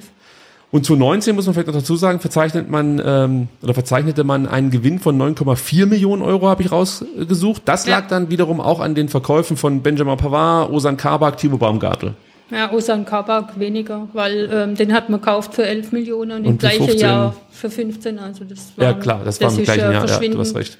verschwindend gering. Und nur noch zur Vollständigkeit, äh, 2020 ähm, lag das Minus bei 28,4 Millionen Euro. Das war dann voll Corona. Genau. Okay, okay. Das war voll Corona. Ähm, jetzt muss ich mal gucken, ob ich hier noch eine Nachfrage habe. denn, also das mit den Zahlen ist wirklich wahnsinnig kompliziert für mich, denn man liest das dann so und wie zum Beispiel vorhin beim Personalaufwand, sitzt man erstmal da und denkt man, pff, das ist aber echt viel Geld, das der VfB da in die Hand nimmt. Eigentlich müssten die viel besser dastehen, aber die Antwort ist halt nicht so einfach. Gleichzeitig äh, hören wir dann immer von massiven Verlusten, die der VfB hat und am Ende steht dann halt ein Minus von 1,2 Mi- 1,2 Millionen Euro. Man fragt sich, warum man eigentlich hier so ein äh, Theater veranstaltet bei Das täuscht aber halt in dem Moment, äh, weil ja die Verbindlichkeiten mehr geworden sind. Also insofern, wenn ich mehr Bankkredite aufnehme, dann klar, also Das heißt, das, das Problem ist erstmal nur verschoben. die Bankkredite muss man ja auch Genau. irgendwann zurückzahlen. Okay, ja. verstanden. Ähm, gut, also was wir vielleicht noch ganz kurz thematisieren könnten, was vielleicht den einen oder anderen auch interessiert, sind die äh, Provisionskosten für Spielerberater. Ja, da findet sich befindet sich der VfB Stuttgart im Bundesliga-Mittelfeld. Ähm, 2021 zahlte man 6,3 Millionen an, ähm, ja, ich habe sie die sogenannten modernen Menschenhändler genannt. ähm, also natürlich haben die immer nur das Wohl des Spielers im Sinn, ist klar. Aber trotzdem, äh, 6,3 Millionen äh, zahlte man dafür und konnte die äh, Provisionskosten weiter senken. 2020 waren es 6,7 Millionen, 2019 12,6 Millionen, ist also eine gute Entwicklung. Ja, Ja. sehe ich auch so. Wenn man das mal vergleicht mit Borussia Dortmund, da äh, werden Summen äh, bezahlt, da wird einem ganz schwindlig. 32,8 Millionen haben die Also In der überhaupt, wenn man den Vergleich vergangenen Saison, muss bei man sagen, bezahlt. 2019, wenn man dann die Tabelle anguckt von der zweiten Bundesliga, weil da war man ja dann in der zweiten Bundesliga und dann wurde das ja dort. Ähm, und da ist ganz interessant, weil da denkt man, ähm, haben die das sich da verschrieben oder weil in der zweiten Bundesliga werden da dreistellige Beträge nur bezahlt, also im Ja, ja, also man, Also- man sieht es auch hier ganz gut, äh, zum Beispiel Fürth, die kommen halt auf eine halbe Million. Ja. Ja, oder, Ja, ja. oder Bochum auf 0,9 Millionen, also sprich Genau. knapp eine Million. Also es sind ganz andere Sphären und nur noch mal, weil Augsburg vorhin auch schon als Beispiel äh, fiel, die liegen bei 3,2 Millionen, also auch wieder die Hälfte von dem, was der VfB bezahlt hat. Und ich nehme jetzt Freiburg auch noch mit rein, die liegen bei 5,1 Millionen. Wenn man dann sieht, welche Spieler die äh, verpflichten, kann man natürlich schon die Frage stellen, warum ist das eigentlich so, dass die Vereine ja auch eine gewisse Qualität verpflichten können, aber deutlich geringere höhere äh, Kosten für die Berater äh, berappen müssen? Äh, also. Gibt es wahrscheinlich keine einfache Antwort drauf, aber es ist schon Nee. spannend, sage ich Nee. jetzt mal, oder? Nee, aber, Ja. aber ist klar, der die Berater möchte ja immer mehr. Also insofern Also mein ist, Rückschluss. ist auch die, die Problematik, dass wenn man sagt, der Spieler kostet nur so viel, man hat ja nicht mit eingerechnet, dass der Berater auch noch Geld bekommt. Mhm. Also und man muss es ja dem Spieler zurechnen. Ja, klar. Also das wird auch dem Spieler zugerechnet in diesem Postenanlage. Spannend. Man kann sagen, unterm Strich, Sebastian, erstmal herzlichen Glückwunsch, dass du das Fenster schließen konntest. Konnte ich nicht, aber es hat aufgehört zu regnen. Ah, okay. Wie auch immer, wir können uns wieder auf die Sendung konzentrieren. Und ich hätte jetzt folgendes Fazit für mich und ihr könnt mir dann ähm, entweder recht geben oder mir widersprechen, weil ich würde sagen, dass unterm Strich ähm, für den VfB Stuttgart vielleicht am Ende ein bisschen zu wenig ähm, rauskam für das, was man 2021 an Geld ausgegeben hat. Aber wie, wie ich vorhin schon gesagt habe, man ist halt so eng beieinander, dass es äh, gut sein kann, dass du halt einmal auf Platz 9 und einmal auf Platz 15 landest, ja. Ähm, aber trotzdem sollte der VfB eigentlich versuchen, seine, seine, seine Kosten noch weiter zu senken, ja, Klar. sich dem Tabellenplatz, sag ich mal, rein finanziell auch ein bisschen annähern und dann vielleicht äh, mit weiteren Transfers wachsen. Ist das Ja, der richtige muss- Rückschluss aus diesen Zahlen? Ja, man, man muss auf jeden Fall ähm, schauen, dass man eben nicht wieder den gleichen Fehler macht wie 2018, wo man ganz teure Spieler hergeholt hat, weil ein Maffeo steht ja auch noch in diesen Anlage. Wobei, wenn, wenn man, was du uns vorhin erklärt hast mit dem, mit dem Abschreiben, wenn man das dann jetzt mit einbezieht, dann ist es bei Maffeo jetzt noch ganz okay ausgegangen mit diesen drei bis 3,5 Millionen Euro. Ja. Weil so viel müsste er, er eigentlich jetzt So noch. dürfte, er- so, so Buch dürfte stehen. auch der Buchwert in, also ein bisschen mehr. Der, der Also, halt ist einfach ein Hexer. Ja, Fuchs, ja. Ja. ja. Deswegen, ich kann mich, glaube ich, auch erinnern, war es nicht so, dass er, ähm, Aber am Ende hat er uns trotzdem Verlust gebracht. Keine Frage. Also das ist kein Thema. aber also, den Buchwert haben wir jetzt bekommen. Ja. Und wenn ich mich richtig erinnere, ähm, hat er, ähm, war die Kaufpflicht damals bei Huesca auch 5 Millionen, oder? Also hat Missent Ja. hat damals auch schon den Buchwert dann mehr oder weniger äh, Ja. bei der bei der AK äh, verhandelt. Super. Da muss man ja mal sagen, also das ist ja echt ein Verdienst dann Klar. auch vom Sportdirektor. Das macht ja nicht jeder offensichtlich. Der hebt dann Nee, nur die Hand auf, wenn er also dann wie geht. Gesagt, also, Was man vielleicht noch ganz kurz erwähnen muss, auch wenn Corona natürlich viele Vereine betrifft, gab es ein paar Bundesligisten, die Gewinn ähm, erwirtschaftet haben. Allen voran der SC Freiburg, 9,8 Millionen Euro, das trotz Stadionbau. Ähm, und die hatten ja, wie gesagt, auch ihre Corona-Probleme. Ähm, Leipzig, gut, ist uns egal. Bayern hat 1,9 Millionen Euro äh, Gewinn das ist bei erwirtschaftet. denen im Vergleich natürlich weniger. Also muss man auch ganz klar sagen. Aber richtig geil wird's jetzt erst. Jetzt, jetzt wird's richtig geil. Leverkusen, Wolfsburg und Hoffenheim, die stehen mehr oder weniger ähm, ja als Gewinner der Pandemie da, denn die hatten weder ein Minus noch ein Plus zu verzeichnen. Völlig überraschend, ja. Völlig überraschend. Völlig überrascht. Man muss aber dazu sagen, eigentlich sind das die drei Vereine, die auch nochmal richtig fett Minus gemacht haben. Also Hoffenheim zum Beispiel hätte eigentlich ein Minus gehabt von knapp 24 Millionen Euro, das dann von irgendjemanden beglichen wurde oder ausgeglichen wurde, aber nicht Dietmar Hopp. Nein, natürlich Nee, nee. Nicht Dietmar Nee, Hopp. Und ähm, also ganz so geheimnisvoll ist es in Wolfsburg nicht, wer die 17,8 Millionen äh, Euro Minus ausgeglichen hat. Da war es halt VW. Ich habe jetzt gelesen, insgesamt haben die jetzt in den letzten drei Jahren 100 Millionen bezahlt. Das klingt erstmal absurd, wenn man so im Fußballmilieu äh, sich bewegt. Aber ich glaube, für VW, die lachen sich halt kaputt über 100 Millionen Euro. Also wenn man da die Bilanzen sieht aufs Jahr, dann sagen die bei 100 Millionen Euro, komm, mach's nochmal, ist uns egal. Und äh, Leverkusen, um das noch zu vervollständigen, lag bei einem Minus von 13,7 Millionen Euro. Äh, auch hier springt natürlich Bayer ein. Äh, es kotzt mich halt an, weil die jetzt zum Beispiel junge Talente verpflichten, wie jetzt den Tschechen, ähm, äh, von, von, aus Prag, ja, und da einfach ein paar Millionen mehr bieten können, andere Konkurrenten ausstechen, weil es denen am Ende egal sein kann, ob die Klar. hinten raus ein Minus oder ein Plus haben, ist halt ganz klar Wettbewerbsverzerrung. Also hier wird es dann vielleicht auch mal plastisch, ja. Ja. Man fragt sich ja immer, wo ist denn das Problem? Also sol- solche Äußerungen hört man ja durchaus, wenn man sich dann mal über Leipzig aufregt oder so, dann hört man ja, wo ist das Problem? Die arbeiten doch auch richtig. Ja, das, genau das ist das Problem. Die können halt für einen Spieler zwei Millionen mehr bieten, weil im Zweifel am Ende Bayer sagt, komm, der Spieler hat nicht funktioniert, 25 Oder man Millionen holt Euro minus. Ja. In Salzburg, also. ja, das geht natürlich wenn, man, auch. also der, wenn man in Salzburg abholt, dann fällt alles weg. Also so. Ähm, also solche, solche Investoren oder beziehungsweise solche Unterstützung wünscht sich natürlich auch die Hertha, denn die hat die größten Verluste eingefahren, 2021, 77,9 Millionen Euro. Der Windhorst-Effekt nenne ich das. Und Dortmund auch mit 72,8 Millionen Euro. Die bewegen sich auch in eine gefährliche Richtung, würde ich mal so sagen. Sebastian, hast, du- hast du wieder Stream-Probleme? Ja, wir haben das Stream Ich glaube, es liegt am Internet. Super. Ja. Aber wir sind noch auf Sendung. Wir sind auf Sendung, wir ruckeln ein bisschen, aber man hört uns gut. Oh Okay. Mann, das Ja. ist so bitter. Das macht mich ganz nervös. Äh, also zurück zu Dortmund. 72,8 Millionen, das äh, geht auch in eine falsche Richtung, würde ich mal so sagen. Ähm, ich frage mich ja immer, warum Dortmund nicht die ähm, Kader-Idee äh, Idee übernimmt, so ein Stück weit von Leverkusen. Also eigentlich muss Dortmund ja in gleichen Gewässern fischen wie Leverkusen. Das wäre ja eigentlich so das Ding, aber man hat das Gefühl, dass die ständig äh, Spieler verpflichten, die deutlich oder viel zu viel Geld bekommen für das, was sie eigentlich leisten. Also nimm jetzt mal Süle, ja.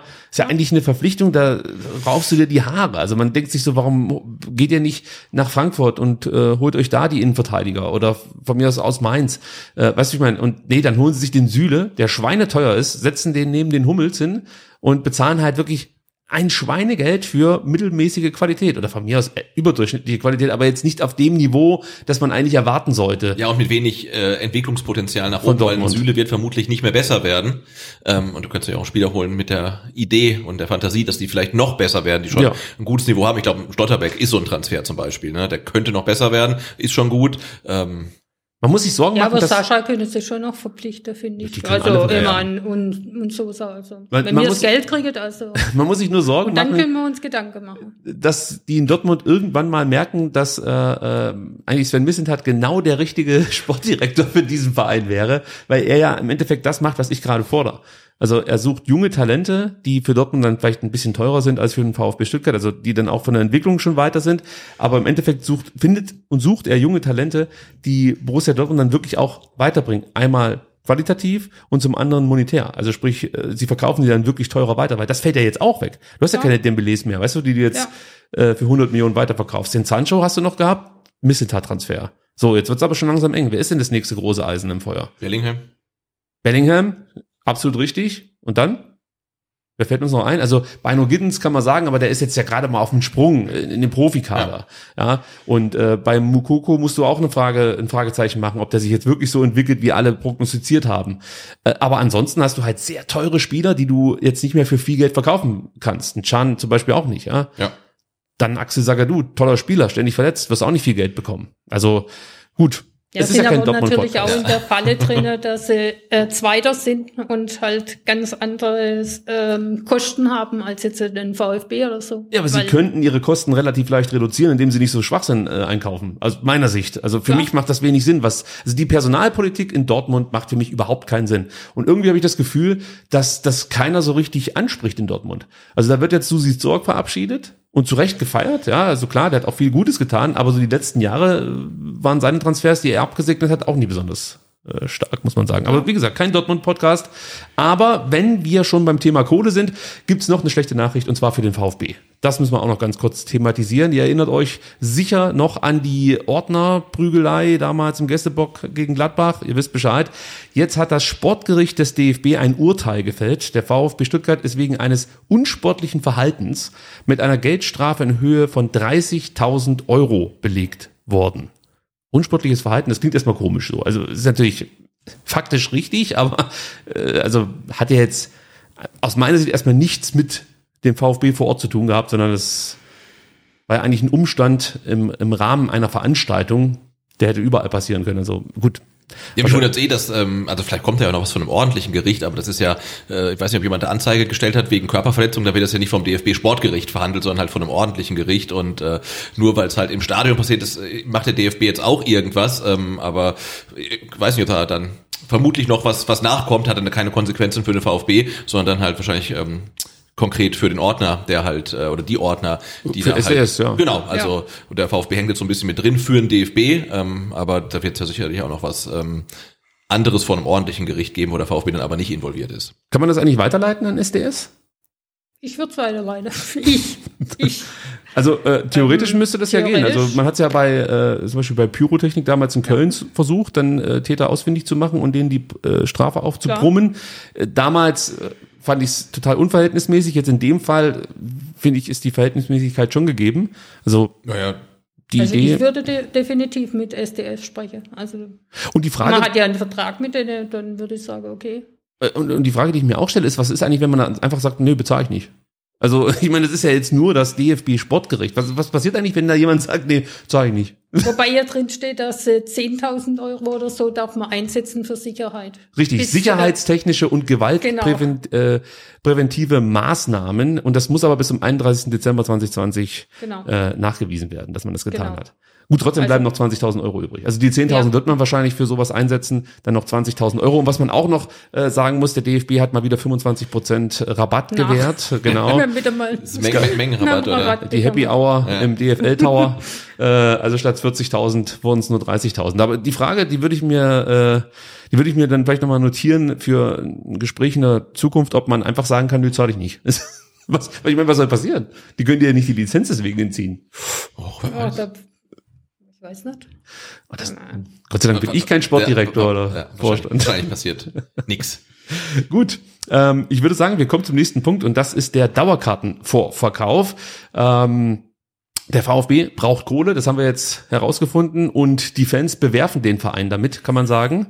Ähm, denn der Dauerkartenvorverkauf läuft fantastisch an, muss man sagen.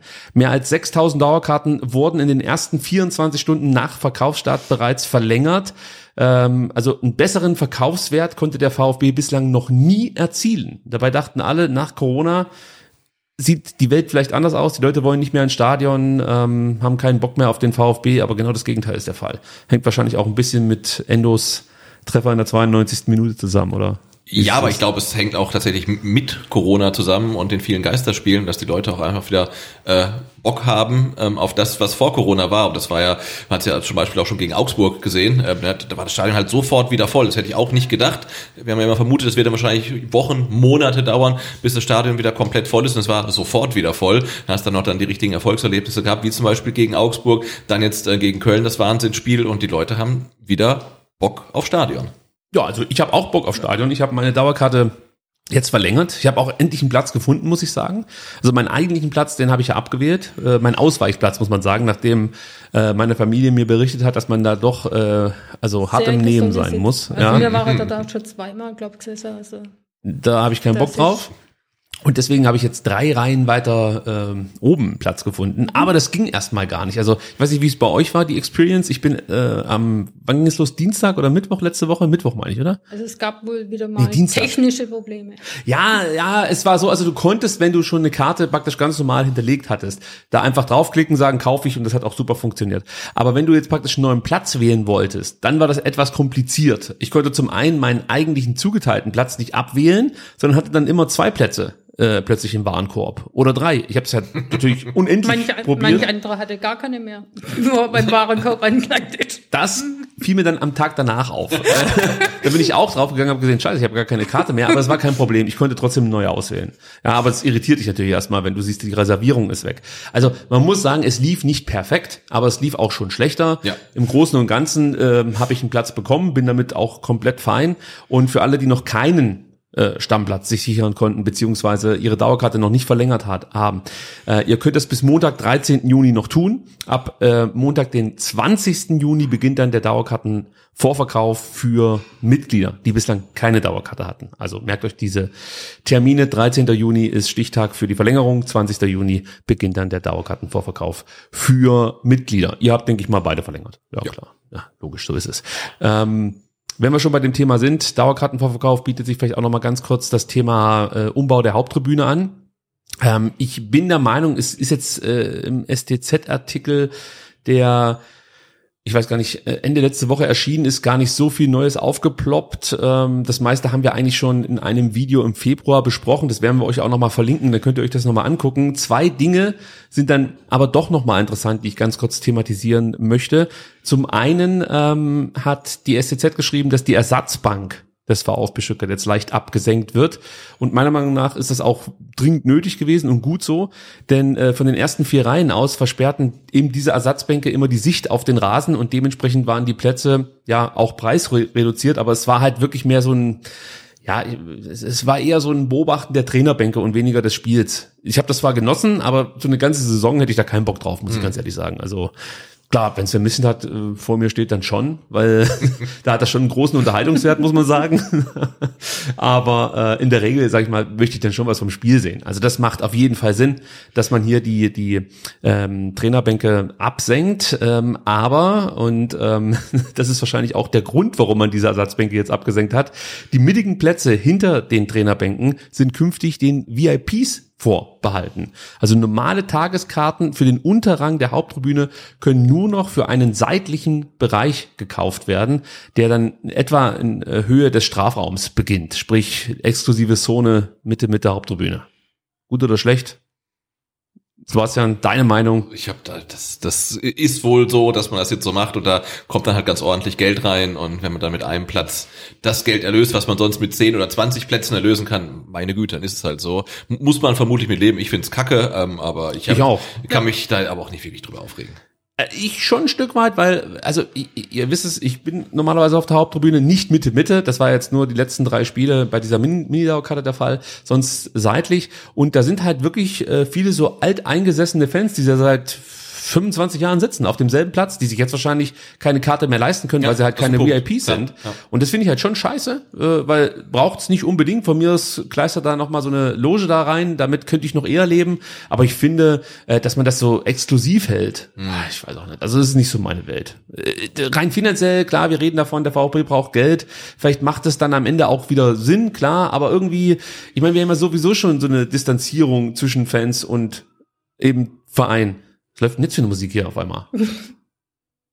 Hört ihr das auch? Also Ja, hier ja. ist was los Ja, heute. ja. Äh, Das sehr merkwürdig das Fenster aus, nie aufmachen Nie wieder das Fenster Ja. aufmachen. Nee, aber ich finde, das äh, verstärkt man dadurch so ein Stück weit Klar. noch. Ja? Also das bräuchte es eigentlich nicht. Und dann gibt's ja noch den Tunnelclub. Oh. Das wird das Feature schlechthin und äh, also alle feiern es, außer die Fans hat man so das Gefühl. ähm, was jetzt auch bekannt wurde, dass in diesem Tunnelclub künftig nur 200 VIPs die Möglichkeit haben werden, die Spieler bei der Ankunft im Stadion und beim Warmmachen und dann auch beim Walkout zu beobachten. Natürlich alles hinter Pornoglas, sprich die Spieler sehen nichts, sie sehen sich selber und die Leute können praktisch dann in diesen Tunnel reinschauen. Also super, muss ich ganz ehrlich sagen. Ähm, und ich sag mal so, prinzipiell juckt mich das ein Scheißdreck, ob die sich da einen Tunnelclub reinstellen oder nicht. Das, die können von mir aus da eine Stripshow abziehen. Das ist mir alles egal. Aber weißt du, was mich ankotzt? Seit Jahren, seit Jahren diskutieren wir darüber, dass die Rollis auf der Gegentribüne ähm, keine richtige Überdachung haben Ja. und nass werden. Das ist nicht umsetzbar. Aber so ein scheiß Tunnelclub, der mit Sicherheit nicht billig ist, den machen wir jetzt einfach mal so. Also ich verstehe schon, Gegentribüne wird nicht renoviert, ja. Ja, oder, ja. äh, aber, wenn du wenn du 100 Millionen Euro in die Hand nimmst, um das Stadion zu modernisieren, Also- dann hätte man das vielleicht auch irgendwie, wir haben ja schon gesehen, es gibt einzelne Posten, die sind ein bisschen undurchsichtig, da vielleicht irgendwo mit reinschummeln können, dass die halt äh, ein kleines Dach bekommen. Und wenn du die Rollis äh, Haupttribüne da unten reinschiebst irgendwo, Ja. also dadurch, dass die Trainerbänke jetzt ähm, ja integriert werden in äh, die Tribüne sozusagen, wäre ja vielleicht die Möglichkeit da gewesen, dann auch nochmal ein paar Rolliplätze da irgendwie mit reinzubasteln. Ich weiß es nicht, also das kann mir keiner sagen, dass das nicht, wenn du so einen scheiß Tunnelclub dahin knallen kannst, dann wird es doch möglich sein, ein Dach für Rollstuhlfahrer irgendwie ähm, zu, zu bauen. Also das kann es doch nicht sein. Und das kotzt mich dann halt wirklich an, wenn ich dann sage, hey, der Tunnelclub richtig cool für 200 fucking Leute in einem 70.000 Mann Stadion oder 60.000 Mann. Ja. ja. Aber das, also da fehlt mir dann das Verständnis, muss ich ganz ehrlich sagen. Das, kann möglicherweise auch mega cool sein. Es wird halt nie jemand sehen. Es sind halt 200 Also, VIPs. Mega cool für die 200 Leute, die halt wahnsinnig viel Geld dafür zahlen, ähm, aber für die anderen halt nichts. Und dann hätte man vielleicht auch irgendwie was finden können, wovon mehr Leute was haben oder auch äh, Zuschauer, Fans, die aktuell äh, im wahrsten des Wortes im Regen stehen gelassen werden, wenn das Wetter halt dementsprechend ist. Ne? Also Und was man auch immer wieder vergisst, und das ist wieder dieses Thema Mitte mit der exklusive Zone. Die Leute gehen nicht ins Stadion wegen dem Tunnelclub. Die Leute gehen ins Stadion wegen sowas wie am 34. Spieltag. Und dieses Theater, was da abging, das, das fand halt eben nicht äh, in der VIP-Loge statt, wahrscheinlich da auch, aber ich sag mal, diese Entladung, das waren die ganz normalen Leute. Natürlich auch, ich möchte jetzt nicht sagen, dass es jetzt da äh, keine Geschäftsleute gibt, die sich gefreut haben. Aber wenn du manchmal mit solchen Leuten sprichst, die dann in Logen sind, dann hörst du schon durchaus auch, dass das für die zum Beispiel äh, eine gute Möglichkeit ist, um Geschäfte abzuschließen und so. Also die geht da mit einer ganz an- anderen Intention hin als, als du und ich. Ja. Und ähm, ich finde es dann immer schwierig, wenn man dann die jetzt fast schon hofiert und alles möglichst gut macht und dann äh, auch sagt, das hat sonst keiner, das ist noch geiler als bei Manchester City, denke ich mir auch, mit was vergleicht ihr euch hier gerade? Also Manchester City mit ihrem Tunnel mag ja sein, dass es dann nochmal ein also da, da kann ich noch ableiten, okay, so ein De Bruyne mal beim Warmmachen zu sehen oder beim Einlaufen, okay, mag sein, dass es nochmal was hat, aber ganz ehrlich, wenn der Tongi Kulibali reinkommt, dann ist keine alte Sau. Also Es kommt ja auch darauf an, wo wir spielen. Also, wenn man in der zweiten Liga dann irgendwo wieder mal landet, dann, äh, Freikarten für den Tunnelclub, ja, ich sehe schon. genau, dann, dann hast du halt das. Nee, es war vor, weiß gar nicht, drei, vier Jahren war es so, dass sie nicht einmal die Logen, da musste sie Logen schließen, weil Hast sie überhaupt nicht ähm, sie besetzt gekriegt haben. Und Hast von dem her äh, ma macht es wirklich Sinn. Habe ich, ähm, hat man da Umfrage gemacht? Gab es da 200 Leute, die gesagt haben, ich möchte da drin sitzen? oder, oder ist einfach so, dass der VfB denkt, wir sind so geil? Also das ist ja tatsächlich so. Also damit man mich nicht falsch versteht, ich finde die Idee jetzt nicht, die, die möchte ich gar nicht verteufeln, ja, von so einem Tunnelclub. Das kann schon sein, dass es einen gewissen Reiz hat, das möchte ich gar nicht sagen. Aber äh, es wird ja jetzt hier so als Feature auch noch angepriesen. Ich hätte es gar nicht groß an, äh, an die große Glocke gehängt. Ja. ja, weil es halt echt eigentlich keinen von uns betreffen wird. Also keiner wird und schon gar nicht wird sich jemand eine Karte kaufen, also von uns meine ich jetzt, ähm, der sich dann darauf freut, jetzt die Spieler äh, durch so eine Aquariumscheibe äh, zu sehen. Also das, ja gut, ist, ist vielleicht ein Thema, das man jetzt hier nicht Das ist nur was Exklusives, wenn du einen Bayern-Fan Strafe möchtest. Gut, dann kommen wir zur Pokalauslosung. Auch so ein Stück weit eine Strafe. Äh, am Sonntag fand äh, im äh, Deutschen Fußballmuseum in Dortmund die Auslosung der ersten Runde des DFB-Pokals statt und dem VfB wurde von der Losfee Kevin Groß, Großkreuz äh, ein spannender Drittligist zugelost, Sebastian. Äh, ja, es war Dynamo Dresden. Ich habe seit Ewigkeiten äh, mal wieder die Auslosung mir wirklich angeguckt, äh, live in der in der Sportschau. Und ähm, da, da wurde halt gezogen, ich habe es mit meinem Sohn geguckt und als dann äh, Kevin Großkreuz äh, Dynamo Dresden gezogen hat, habe ich gesagt, und jetzt kommt der VfB. Weil Ich in, dem- in dem Moment war was was mir Ich klar. auch. Ich schwör's Es- es war auch. mir klar. Ich, Es- es war auch, so klar. ich habe auch gesagt gehabt, jetzt kommen wir. Also von 100 Pro. Sven Missentat hat es ja auch gesagt und ich sag's genauso, ähm, von allen möglichen Losen in diesem zweiten Topf ist das halt wirklich ein bretthartes Los, äh, weil Dresden kein typischer Drittligist ist.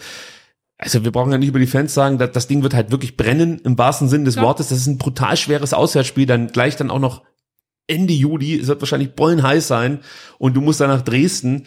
Das ist schon ein richtiges Brett, aber ich sag euch gleich noch was. Auf Twitter hat man ja dann äh, ja viel lesen können davon, oh Mensch, schon wieder ein Ostclub und Mann, ist das schwer. Aber ganz ehrlich, so ein Stück weit freue ich mich auch drauf. Denn das macht für mich ja auch Pokal aus. Also das sind ja schon dann auch diese Duelle gegen so Traditionsvereine. Und man kann ja jetzt darüber sprechen, dass in Dresden mit Sicherheit auch eine Fankultur vorherrscht, die man nicht jetzt nur, nur abfeiert, aber es ist auch für mich kein reiner Nazi-Club. Also es ist nochmal anders als bei BFC Dynamo, ist meine Ansicht.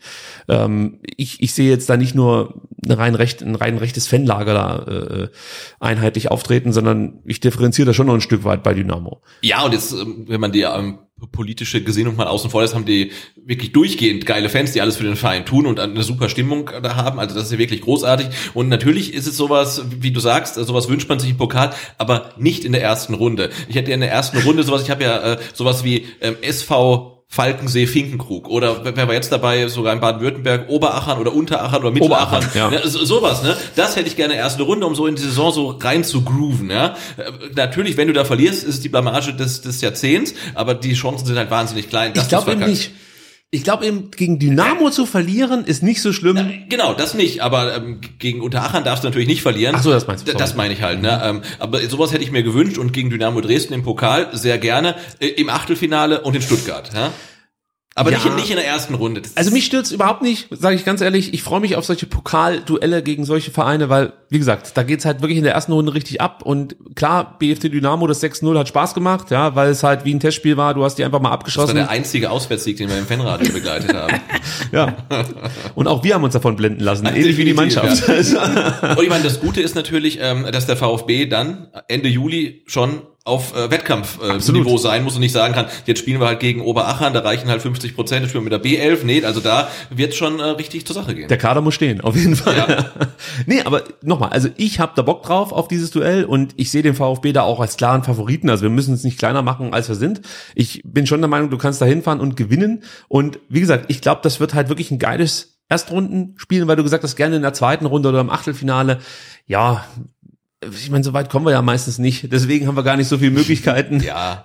uns da die Gegner auszusuchen. Und ja, wenn ich halt so an die letzten Jahre zurückdenke, dann hast du Freiburg gehabt. Das war aber einmal bei während Corona. Da waren keine Zuschauer im Stadion. Gladbach, Gladbach. waren auch ohne Zuschauer. Köln, ja, ja, dann nehme ich vielleicht doch lieber ein Auswärtsspiel in Dresden. Wir können ja da auch hinfahren und Ich habe es auch gerade im Chat Rabatz gelesen, machen. man kommt ja auch äh, richtig äh, günstig hin mit dem 9-Euro-Ticket. Das war meine Challenge, müsste, Spaß. müsste halt drei Tage vorher hier starten ähm, und dann mit dem 9-Euro-Ticket nach Dresden. viel Spaß. Ich Ja. habe noch äh, schlechte Nachrichten für alle, die sich auf dieses Auswärtsspiel freuen, denn es gab Ja, du freust dich drauf, ich ja nicht. Ja, gut, das, dann- du hast schlechte Nachrichten für dich. Für mich selber. Ja. Also äh, der VfB Stuttgart konnte bislang erst einmal in Dresden gewinnen, habe ich herausfinden können. Und zwar in der Zweitligasaison 2020, 31.05. Ähm, 2 zu 0, Torschützen Al-Gadoui und Schulinov.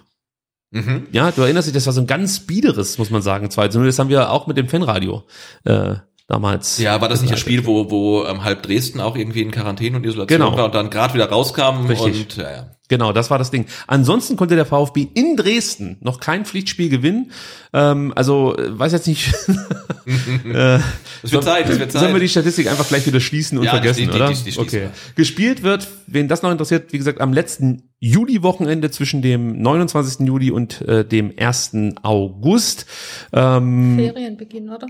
Oh, das weiß ich gar nicht. Doch. Also, sie, sie enden, sie enden Mitte September. Ähm, Sechs Wochen oder wie dann lange haben wir? Ja, könnte, könnte schon passen, ja. Ja, Also normalerweise immer. Also, also alle hin. Ja. ja, also. Nee, ihr zwei nicht. Ihr Wieso? müsst hier sein. Also immer gucken. äh, was man auch noch dazu sagen muss, ähm, in der ersten Runde des DFB-Pokal äh, ändert sich mal wieder was. Die Anstoßzeiten wurden nämlich geändert. Ähm, und zwar am Samstag und am Sonntag gibt's jetzt je zwei Partien, die bereits um 13 Uhr angepfiffen werden. Ähm, ich gehe mal davon aus, dass es ganz klar ein, ein Wunsch der Fans war, dem man hier nachgekommen ist. Genauso wie der Tunnelclub. Ja. Und nichts damit zu tun hat, dass irgendwelche Fernsehanstalten gesagt haben, können wir das nicht noch weiter splitten. Also Samstag 13 Uhr, ich hoffe nicht, dass es das wird, weil das würde dann so ein bisschen den Hype bei mir auch äh, zurückfahren, muss ich ganz ehrlich sagen. Es gibt noch vier Duelle, die ich ganz kurz hier mit reinnehmen möchte, die ich äh, spannend finde. Natürlich zum einen unser Stadtrivale, die Kickers sind ja mit dabei und so ein bisschen hat man ja schon auf dieses Derby gehofft. Es wurde dann äh, kein Derby, aber für die Kickers ging es auch nicht so richtig gut aus. Denen wurde Fürth zugelost. Ist halt echt wie so eine Niete. Also ja, muss man, muss man sagen. Ne? das Also nichts ähm, gegen Fürth, aber das träumst halt von Bayern oder Dortmund oder dem VfB oder Dynamo Dresden. Ja. Weißt du, dass halt überhaupt jemand mal kommt. Aber Ja. ich meine, wer kommt denn da? Fürth, da kommen sie wahrscheinlich mit dem Sprinter, also die Ja. Fans. Also das ist halt wirklich ähm, echt bitter für die Kickers. Ich, mein, ich möchte jetzt kein Mitleid haben, die hätten mit uns auch keins. Ähm, aber ein bisschen besseres Los hätte ich denen schon gegönnt, ja. Es gibt auch äh, drei coole Duelle, finde ich. Also ansonsten muss man sagen, hat Kevin Großkreuz irgendwie sich nicht so gut geschlagen als Losfee. Hat nicht so geile Wobei Partien er gelost. behauptet hat, es wäre ein gutes Spiel. Also er wurde ja danach Kickers gefragt. Fürth oder was? Nee, nee. äh, Stuttgart, Dynamo, Recht, ja. äh, Ja, ja, gesagt, das- das, das wird schon. ein spannendes Spiel. Das Also für- ja Kevin. Also, Ich, ich finde noch Lautern gegen Freiburg ganz cool, so als, Ja. als Duell. Und Lübeck gegen Rostock, hallo, also das wird auch interessant werden. Und äh, natürlich Magdeburg gegen Frankfurt aufgrund eben der Fanlager, also das wird auch ein... der Europapokal-Historie. Ja, das kommt noch dazu. Also das muss eigentlich das ARD oder ZDF-Spiel sein. Das wird, das wird Bayern. Ich weiß, die spielen gegen Viktoria Köln, also das wird auf jeden Fall äh, das Topspiel. Gut, dann kommen wir äh, zum Sommertrainingslager. Wir haben letzte Woche die Eckdaten bekannt gegeben und dass der VfB Stuttgart im Allgäu dieses Trainingslager abhalten wird. Auch da kann man mit einem 9-Euro-Ticket hinfahren. Sebastian, du hast alles schon geplant, hast du es dir schon geholt? Ich habe es ja automatisch, das muss ich kurz erwähnen. Ähm, ich habe ja so ein, so ein Polygo-Kärtle von der VVS. Okay. Ist halt so eine Scheckkarte und wenn du kontrolliert bist, hältst du die Scheckkarte hin, da ist so ein äh, AFID-Chip drin und der scannt dir und alles ist gut. Ähm, und mit dem kannst du natürlich auch jetzt durch ganz Deutschland fahren.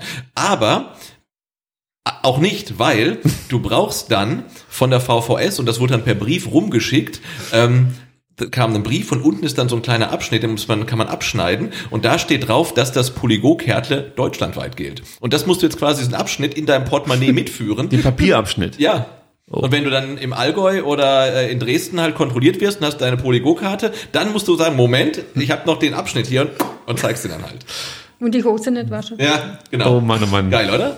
Ja, ich freue mich da richtig Ja, ich habe drauf. schon, ich werde überall jetzt mit einem 9-Euro-Ticket hinfahren. Also ich dachte mir ja auch, äh, ob ich mal den öffentlichen Nahverkehr teste, aber ich bin noch nicht ganz so überzeugt. Muss Nee, man muss es ehrlich auch sagen. wollen. Also Man muss es, glaube ich, wollen. Du hast äh, vorhin Ich erzählt. Das muss man hab- mal hab dazu sagen. ja. Cornelia ist heute nicht etwa aus Stuttgart hier angereist. Ich dachte fälschlicherweise, sie kommt irgendwie aus Bad Cannstatt hier mit dem Fahrrad hochgefahren. Nein, Cornelia, von wo bist du hierher gekommen? Mit dem Fahrrad von Böckingen nach äh, Hauptbahnhof Heilbronn, von Heilbronn nach Bietigheim, von Bietigheim nach Stuttgart. So, Wahnsinn. extra Und für von diesen Stuttgart Podcast. Hauptbahnhof hierher gelaufen. So, also vielen lieben Dank nochmal also- für diese Mühen. Wenn wir das gewusst hätten, Nee. hätten wir dir irgendwie eine Kamera gestickt und wir hätten es so irgendwie hinbekommen und du hättest diese Mühen nicht auf dich nehmen müssen. Äh, wie war's bin denn so? War es voll im Zug? Ja, das war hammervoll. auch Also heute war eine rhetorische Frage gerade. äh, hammervoll und äh, einer, wo neben mir gesessen ist, hat gemeint gehabt, morgen wäre das Super-GAU. Und ich denke, warum morgen? Also morgen.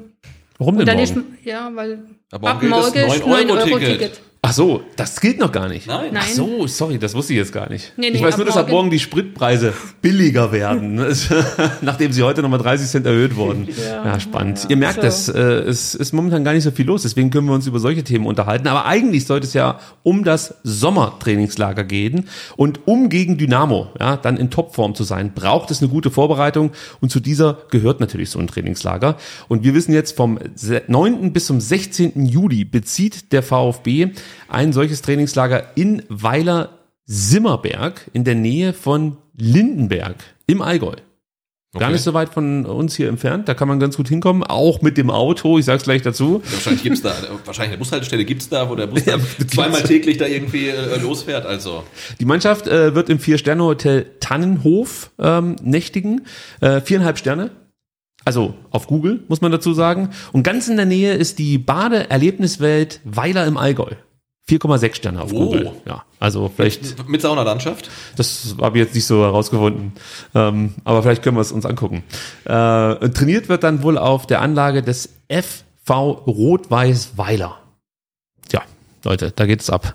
Und dann gibt's auch noch ein Testspiel. Und zwar bevor man dieses Trainingslager äh, bezieht. Und zwar am 2. Juli um 15 Uhr gegen die Sportvereinigung Böblingen. Ähm, auf der eigenen Webseite schreibt der SVB, der 2. Juli wird eine ro- großartige Party. Okay. Das ist der Teaser. ja.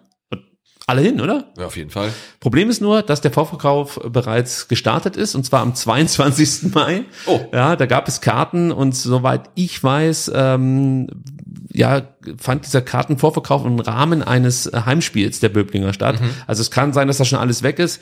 Wenn nicht, äh, ich sag mal so, hook a brother up. Also ich hätte Interesse an einer Karte.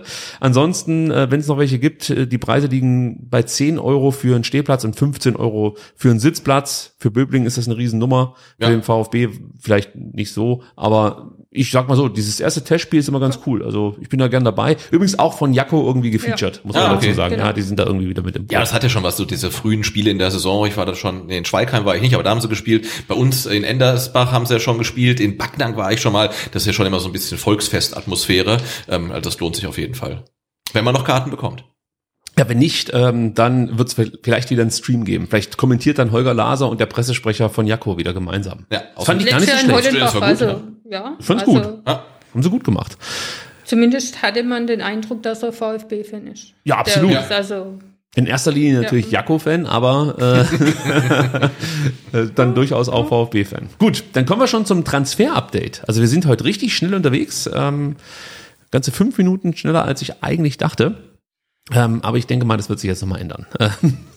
Die erste wichtige Info für alle Transferfans. Du gehörst ja nicht dazu, Sebastian, hast du mir heute erzählt. Aber trotzdem auch für dich die Ich Info. bin großer Transfer-Fan, aber ich bin äh, aktuell kein großer Fan von Transfergerüchten. Okay, aber da müssen wir jetzt gemeinsam Ja, durch. du, ich bin jetzt total gespannt, äh, welche brandheißen Gerüchte du uns jetzt hier kredenzt. Also das erste ist kein Gerücht, sondern ein Fakt, denn Oh. das Transferfenster für den Sommer 2022 wurde um einen Tag auch äh, bis auf bis zum 1. September 18 Uhr verlängert.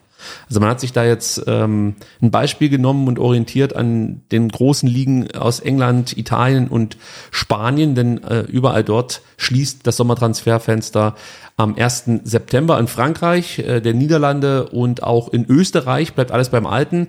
Dort schließt das Transferfenster am 31.8.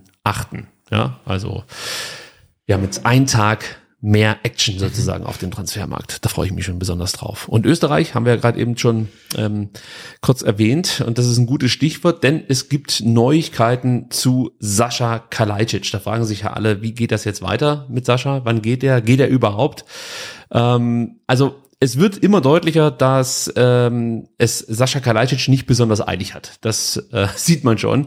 Ähm, er selber betont in mehreren Gesprächen mit der Presse, dass es äh, jetzt einfach darum geht, für ihn das passende Angebot zu finden, das dann ja am besten zu seinen Vorstellungen und auch zu seiner Entwicklung passt. Also wenn man Sascha Kalajdzic glauben darf, dann geht es ihm nicht ums Geld, ja, vielleicht ihm jetzt nicht, aber durchaus dann vielleicht dem Berater. aber es geht ihm nicht äh, ums Geld, sondern es geht ihm wirklich darum, jetzt den richtigen Schritt zu machen. Und das könnte natürlich auch sein, dass dieser richtige Schritt ähm, ja vorsieht, beim VfB zu bleiben. Also das kann man weiterhin nicht ausschließen, dass der äh, gute Mann noch mal ein Jahr hier bleibt. Nicht nur Sven Missentat, sondern auch Alex Werle und andere Funktionäre versuchen, Sascha vom VfB zu überzeugen. Ähm, also ich weiß natürlich genau, nicht genau, was jetzt da besprochen wird, aber es gab wohl ein längeres Gespräch nach dem Wolfsburg-Spiel, wo man ihm einfach klar machte, hey, du kannst wirklich eine Achse werden oder Teil einer Achse werden hier beim VfB Stuttgart. Ihr könnt was Großes erreichen. Und da geht es nicht darum, jetzt Fünfter oder Vierter zu werden, sondern einfach wieder der Mannschaft auch ein Gesicht zu geben. Also ihr wisst es ja selbst, sonst war es ja so, du hast ja fast dich jedes Jahr an neue Spieler gewöhnen müssen. Und wenn einer mal zwei Jahre da war, war man fast schon froh. Jetzt merkst du, okay, da äh, bildet sich langsam ein Kern und Sascha gehört so ein Stück weit dazu. Und alle würden sich, glaube ich, freuen, wenn der jetzt hier nochmal mindestens ein Jahr bleiben würde, vielleicht sogar verlängern würde. Und eins steht auch fest, hier in Stuttgart wäre er halt immer so die Nummer eins, ja, für alle. Und wenn er jetzt zu einem großen Verein geht, ist die Gefahr schon, würde ich mal sagen, gegeben, dass er eben dann nur, ja, ein, ein Bankkandidat ist. Ähm, ich möchte jetzt nicht sagen, dass er sich nicht bei einem großen Verein durchsetzen kann, aber es ist für mich jetzt auch kein No-Brainer. Also, also ich sehe ihn jetzt nicht viel stärker als Nico Gonzalez. Ähm, der spielt jetzt von mir aus für ein bisschen mehr Geld in Italien, aber findet er mehr Beachtung in Italien als jetzt zum Beispiel bei uns beim VfB? Ich weiß es nicht. Also am Ende entscheidet dann vielleicht bei ihm eher das Geld und ich hoffe, dass es bei Sascha dann das Herz ist. Und das muss ja eigentlich nach diesem 34. Spieltag beim VfB sein, sein Herz. Also der Werle, andere Funktionäre und Sven Wissentat, die versuchen ihn noch irgendwie vom VfB ähm, zu überzeugen. Äh, ihm wurde auch noch ein weiteres Angebot unterbreitet, das ähm, eine fixierte Ablösesumme und höhere Bezüge garantiert haben soll, muss man sagen. Ähm, aber er will sich mit der Entscheidung noch ein bisschen Zeit lassen. Ähm, er selber sagt aber auch, es ist nichts ausgeschlossen. Sein Berater Sascha Empacher äh, betont auch nochmal, dass es aktuell überhaupt keinen Grund zur Hektik gibt. Sascha hat noch ein Jahr Vertrag beim VfB Stuttgart und er sagt, der Sommer ist noch lang. Ähm, also man geht das erstmal entspannt an, ist natürlich auch eine gewisse Taktik. Ja. ja.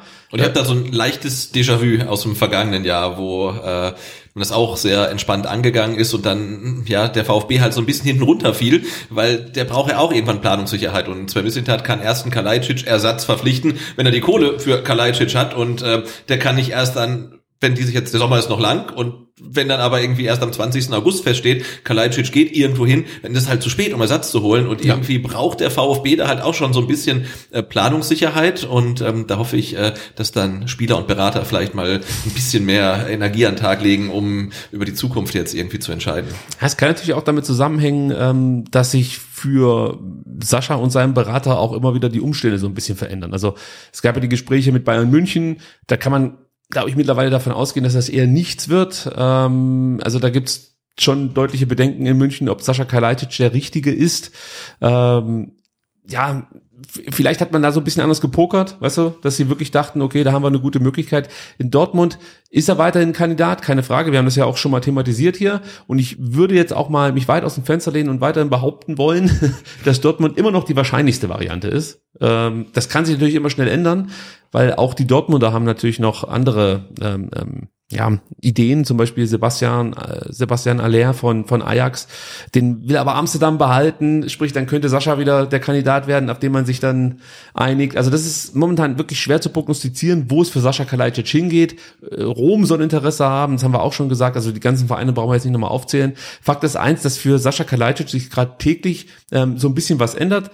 Nochmal Bayern, eigentlich ging man davon aus, dass äh, Joshua Zirksee nochmal verliehen wird. Ja, der ist ja jetzt zurückgekommen ähm, aus aus äh, Belgien. Und man dachte eigentlich, der wird nochmal verliehen. Jetzt hat aber angeblich Julian Nagelsmann entschieden, er soll bei den Bayern bleiben als Backup und Spielzeit bekommen und dann eben ähm, ja immer mal wieder ein paar Minuten Einsatzzeit äh, zugesprochen bekommen. Und äh, das ist natürlich dann auch wieder so ein Thema für, für Sascha Kalajdzic. Wenn er jetzt zu den Bayern wechselt, da sitzt ein Backup auf der Bank. Du hast noch einen Sa äh, Sané, wollte ich schon sagen, äh, Sadio Mané, der vielleicht kommt, der eigentlich als zentraler Stürmer verpflichtet werden soll. Also dann wird es schon wieder eng, kriege ich dann noch meine Spielzeiten. Also für Sascha ändert sich momentan fast täglich irgendwas. Und vielleicht sagt er irgendwann, weißt was, leck mir am Arsch, ich bleib hier beim VfB. Er wird hier trotzdem gut verdienen, keine Frage. Und wie gesagt, Fanliebling ist er eh. Also äh, es, es ist, glaube ich, nicht so verkehrt. Die Frage ist natürlich, was macht der VfB, weil der braucht ja eigentlich Kohle. Und für ihn wäre es nicht schlecht, also für den VfB Stuttgart, wenn Sascha Kalajdzic relativ schnell für viel Geld den Verein verlässt. Aber auch da würde ich sagen, diese 30 Millionen, die man sich so oder von denen man liest, sind eher unrealistisch. Also ich denke mal so 20, 25 Millionen irgendwo da wird Sascha Kalajdzic ähm, über die Ladentheke gehen, wenn man das so sagen darf. Genau, das Ja, heißt, aber auch, auch wenn er bleiben sollte, muss man eigentlich mit ihm den Vertrag nochmal verlängern, weil sonst kostet dich das letzte Jahr, dass er noch für den VfB spielt, 20 bis 25 Millionen plus Gehalt, die einfach weg sind halt für eine Saison Ja. Kalajdzic und das ist halt ein Brett einfach. Ne? Die Frage ist immer, welche Alternativen gibt es? Also wenn du jetzt keinen Ersatz findest, den du bezahlen kannst, dann kann es unter Umständen sinnvoll sein, in dieses letzte. Jahr zu gehen. Das wissen wir jetzt nicht. Also das muss man halt immer abwägen. Ähm, du brauchst das Geld, keine Frage. Es nützt dir aber auch nichts, wenn du dann absteigst, weil du keinen gescheiten Stürmer findest. Weißt du, also, Ja, da müssten wir jetzt wissen, wen hat Sven Mislintat auf dem Zettel. Vielleicht können wir da noch ein bisschen Licht ins Dunkel bringen. Weil es gibt ja Die schon. Thematik ist aber ja auch, Kandidaten. Materazza muss ja auch planen. Mit wem Keine Frage. trainiert, Genau. fange ich jetzt äh, im Training an. Systemisch- Trainiert dann, Ja. trainiert dann Sascha nochmal. Und ich, und ich als Fan würde sagen, da muss man halt dem Spieler halt äh, als Verein eine Deadline setzen. Ne? Wir brauchen eine Entscheidung Ja, von dir also bis, ich weiß nicht, ob das realistisch ist, äh, ob du gehst oder bleibst. Und wenn du gehst, ist es eigentlich völlig egal, wohin. Aber wir müssen halt wissen, ne? planen wir mit dir oder planen Ja. wir nicht mit dir. Und das Also- kannst du nicht am 31.8. entscheiden. Ja, ich, ich würde vermuten, dass für Sascha eigentlich schon eher ja, die Tendenz Richtung Abschied geht. Aber er möchte halt einfach einen Verein finden, wo er regelmäßig spielen kann oder ja, oft spielen kann. Ja, ja, aber es kann nicht das Problem vom VfB sein. Also Es wird aber automatisch das Problem nee, nee, vom VfB, das- weil es ein wichtiger Spieler ist. Genau, aber dann muss man sagen, du, wir brauchen deine Entscheidung bis und wenn du wechselst, dann kannst, ist mir egal. Also wenn er den VfB verlässt, ist mir egal, ob er in Bayern auf der Bank sitzt, bei Dortmund Das auf der ja, Bank sitzt oder das so. ja. Ne? Also, aber der VfB muss ja planen können. Und wir Keine haben Frage. in der vergangenen Saison gesehen, dass wir im Sturm zu dünn besetzt waren und äh, darf nicht nochmal entstehen, das Problem. Ja, also Verpflichtungen brauchst du sowieso. Genau, also der egal, ob er bleibt Position. oder nicht, Ja, ja. Das Ja, aber du du kannst ja niemanden verpflichten, wenn du Sascha nicht verkaufst. Also, Jedenfalls nicht die Qualität, in ja. der, in Ja. der Form. Also, Gut, da könnte man auch Das noch mal ein Zeichen setzen. Also bei uns übrigens ist die Bank jetzt auch für dich frei, indem man schon den Nachfolger verpflichtet. Ja, mal gucken, wie das, wie das weitergeht. Wie gesagt, meine Traumlösung ist immer noch, dass Sascha den Vertrag verlängert um ein Jahr. Ja. Vielleicht eben mit dieser Ausstiegsklausel, ähm, die ihm ja auch angeboten wurde. Und der bleibt dann, wie gesagt, nochmal das Jahr. Und dann hast du ja die Möglichkeit, junge Stürmer, die wir ja im Kader haben und vielleicht auch noch dazu holen, ähm, wachsen zu lassen und zu gucken, wie geht's mit denen weiter. Und wenn du dann siehst, okay, für die reicht es nicht, kannst du dann immer noch 2023 diesen Move machen und mit den Kalajdzic-Millionen ist natürlich auch immer so eine Sache. Der kann sich ja wie das Kreuzband reißen, dann sind Ja. die auch nicht mehr da, die Millionen. Aber ich meine, dann könntest du dann praktisch im kommenden Sommer ähm, versuchen, jemanden zu verpflichten. Ja, schwierig. Es ist schwierig. Am Ende entscheidet es, muss man leider sagen, Sascha Kalajdzic. Ja. Ja. Ja, und ich glaube, Sven Mislintat droht halt wirklich ein arbeitsreicher und nervenzehrender äh, Sommer. Also Er braucht Geduld. Aber ich glaube, es macht ihm auch ein bisschen Spaß. Ja. Omar Mamouche, äh, letzte Woche äh, haben wir schon darüber gesprochen, dass Omar Mamouche weiterhin Thema beim VfB ist. Pellegrino Matarazzo hätte ihn wohl gern fest im Team. Der Knackpunkt ist weiterhin die geforderte Ablösesumme der Wolfsburger. Die liegt angeblich bei 6 Millionen Euro. Die möchte man für Mamouche haben. Und es soll wohl auch bereits Interessenten geben, die bereit wären, diese Ablöseforderungen zu erfüllen. So. Und ähm, auch Mamouche ist da, sag ich mal, relativ schmerzfrei und ist offen für alle möglichen anderen Clubs. Also für ihn muss es nicht unbedingt der VfB sein. Ähm, also bei ihm ist es einfach keine emotionale Entscheidung, ja, sondern es ist halt wirklich eher eine wirtschaftliche, muss man mal so sagen, äh, wie es ist. Und also ähm, für, für mein Herz wäre es besser, wenn er nicht kommt. nicht Ja. kommt. Also Ja, also, mi- mir wurde gesagt, Oma will einen guten Vertrag. genau. Das wollen wir doch alle. Ja, Ja. nehmt es Andere wollen, wollt. andere, alle wollen, andere wollen Fußball spielen oder Einsatzzeit oder Tore schießen und manche wollen halt einen guten Vertrag. Ja, also ich bin mal gespannt, ob, ob der VfB hier zuschlagen kann. Ich bleib weiterhin dabei, wenn du den bekommst für sechs Millionen und der dir dein äh, Gehaltsgefüge nicht komplett sprengt, was Mislintat halt auch nicht zulassen würde, ist das für mich trotzdem ein interessanter Spieler, weil es ist einer der da fehlt nicht mehr viel. Ja, du kannst das einfach versuchen mit ihm. Also das, das Risiko ist, ja, aber das, ja, aber das sind, das sind jetzt Nuancen. Also der ist immer da, wenn es gefährlich ist. Immer, immer. Und bei Nico haben wir das auch gesehen in seinem ersten Jahr, dass er praktisch die Tore nicht gemacht hat, aber Einsatz, alles hat immer gepasst.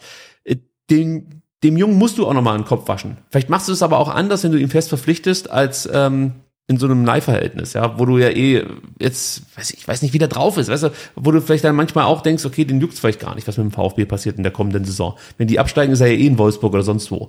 Äh, und wenn er dann aber beim VfB ist, ist es vielleicht nochmal anders. Vielleicht kannst du ihn dann noch mehr formen. Das traue ich Materazzo schon zu. Also Materazzo ist ja schon ein Trainer, der die Spieler besser machen kann. Das hat er ja schon bewiesen. Und vielleicht bringt so ein Jahr Materazzo Mamouche dann auch nochmal äh, den, das letzte bisschen sozusagen, ähm, er braucht, das ja. Mamouche braucht, um dann auch die Tore zu machen, die er durchaus hätte machen können. Also Abschlüsse hat er genug gehabt. Leider immer neben das. Das ist eine andere Geschichte. Darko, äh, Darko Schulinov. Ich weiß nicht, warum ich immer Darko. Ich sage immer Darko, aber ich meine natürlich Darko Schulinov. Hardcore Schurlino. Schalke will Schulinov, das ist keine Neuigkeit, auch das haben wir letzte Woche schon besprochen, aber ganz klar, Prio 1 hatte bis zuletzt die Verpflichtung von Ko Itakura, das ist aber jetzt gescheitert. Schalke hat festgestellt, wir haben kein Geld mehr. Sie können, Das äh, hat vielleicht auch mit den Personalkosten zu tun, die wir Ja, am Anfang ja. mal angeguckt Ja, haben, uns angeguckt ja, haben, oder? also- Sie können sich Itakura nicht mehr leisten. Bislang hieß es immer, dass man bereit wäre. Also es gibt ähm, eine Kaufoption von Man City, die Schalke äh, ziehen könnte, die liegt bei 6 Millionen. Dann hat man mal gehört, Schalke wäre bereit, 5 Millionen für ihn hinzulegen. Aber auch nur dann, wenn man noch ein paar Abgänge hätte. Also zum Beispiel ein Harid von der Payroll bekommt und so.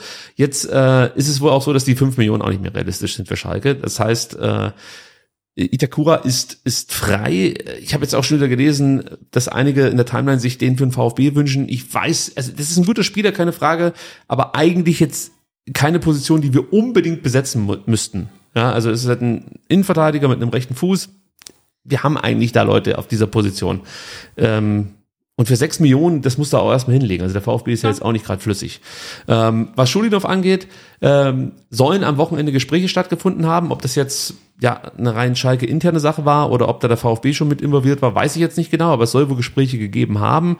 Und man hat sich darauf geeinigt, dass man auf keinen Fall diese drei Millionen zahlen wird, die Sven Missent hat ja mal so in den Raum gestellt hat, aber ich glaube, das war auch mehr so als Verhandlungssumme äh, gedacht und nicht so sehr als, als, als Fakt, der im Raum steht.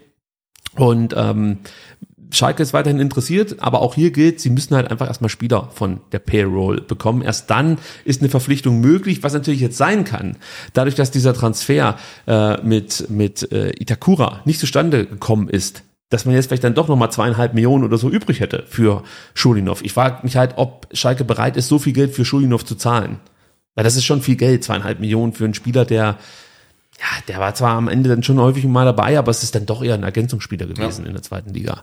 Also ich möchte es nicht ausschließen, ich könnte mir aber auch vorstellen, dass man es irgendwie dann ähm, ja anders hinbiegt. Ich weiß es nicht. Nochmal eine Laie äh, und und und äh, vielleicht mit Kaufoption oder dergleichen.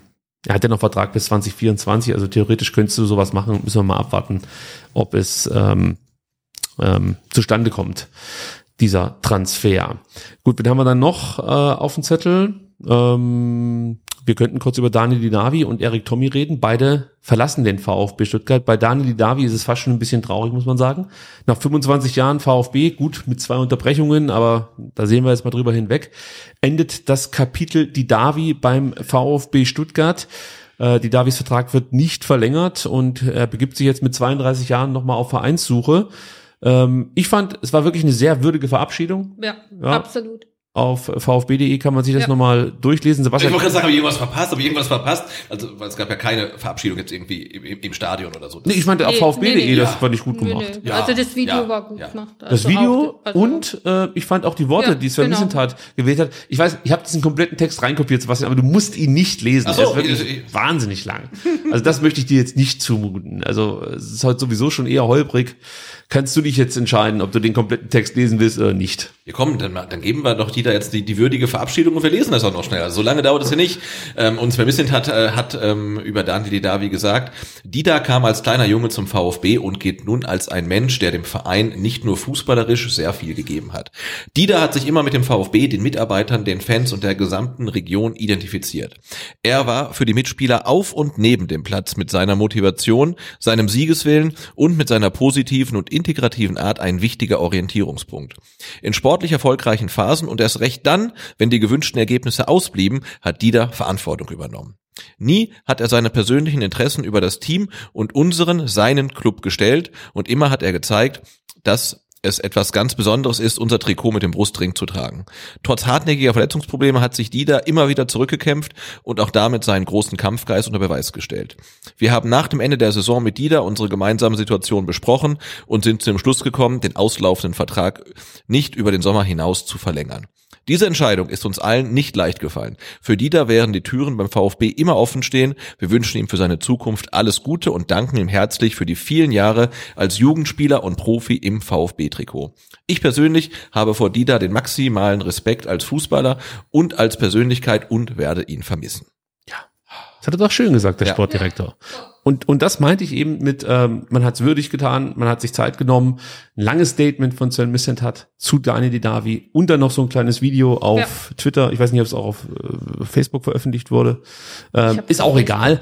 Und Daniel Didavi hat sogar auch noch ein paar Worte zu sagen und die hören wir uns jetzt mal an. Ich habe erst mit sechs Fußball angefangen. Das, ich habe ein Jahr Fußball gespielt und das weiß ich noch ganz genau. Mein Vater war, war mein Trainer in Nürtingen und ähm, er hat zusammen gemacht mit, mit, mit dem Italiener, mit dem Bonomi äh, in Nürtingen und ähm, der kam und hat gesagt, ey, ihr wart doch noch nie im Stadion. Und ähm, ich habe hier so einen Zettel, da steht, ähm, es gibt so Jugendtage, wo man, wo man sieben bis zehn oder so, ich weiß gar nicht mehr, wo man, wo man seinen Jungen hinschicken kann und dann kriegt man Freikarten. So, das wäre doch was für euch und so, ich war direkt begeistert, weil ich halt unbedingt mal ins Stadion wollte, aber da ging es gar nicht um irgendwie zum VfB zu wechseln, da habe ich gar nicht dran gedacht und habe dann da bisschen mitgekickt und die Trainer waren sofort begeistert, haben gesagt, ey, den Jungen müssen wir haben und ab dem Tag war der VfB bis heute ähm, jeden Tag Riesenbestandteil meines Lebens. Ja, der Dida. Jetzt ist er weg. Und wir sagen Danke, Dida. Ja, auf jeden Fall. Leider letzte Saison völlig durchwachsen, ganz anders als alle sich erhofft hatten. Das hat nicht so funktioniert. Ähm, ja, aber trotzdem. Ja, VfB ähm, Urgestein. Absolut. 25 Jahre VfB. Hat sich jetzt so nichts zu Schulden kommen lassen. Jetzt kann man natürlich wieder darüber diskutieren, über äh, seine Ansichten zur Impfung und so. Ja, aber wir reden jetzt ja über 25 Jahre VfB und nicht Ja. über das letzte Jahr. Und ich wollte es nur erwähnt Genau, haben, ja, weil ich weiß genau, welcher Kommentar. Ja, und natürlich kann man, wenn Sven, wenn. Sven Mislintat sagt, er hat seine persönlichen Interessen nie über die des VfB gestellt, kann man sagen, naja, in dem Punkt vielleicht schon, aber das hat, das war jetzt ein Punkt und äh, ja, da geht eine weitere, ich glaube, man kann schon fast sagen, Vereinsikone. Ähm, Identifikationsfigur. Genau, das werden ne? immer weniger, ne? Und es ist schade, dass die immer gehen mit so einem leichten Geschmäckle. Bei Christian Gentner war es das Gleiche. Ja. Aber solche Spieler wie Gentner oder die Davi, die werden wir in Zukunft vermutlich nicht mehr haben, weil niemand 20 Jahre beim VfB bleibt. Äh, Und ja, also deswegen darf man diesen Spielern dann schon auch eine kleine Träne hinterher weinen. Ja, mache ich auch. eine Verabschiedung im Stadion wäre auch schön gewesen. Also Der Rahmen, vielleicht kommt es auch noch. Ja, war schwierig aus Ja, meiner Sicht klar. äh, an diesem 34. Spieltag. Ich gebe dir aber recht, klar, das wäre okay gewesen. Es hätte auch sein können, dass man sich vielleicht noch mit Daniel Didavi irgendwie einigt, wäre man abgestiegen.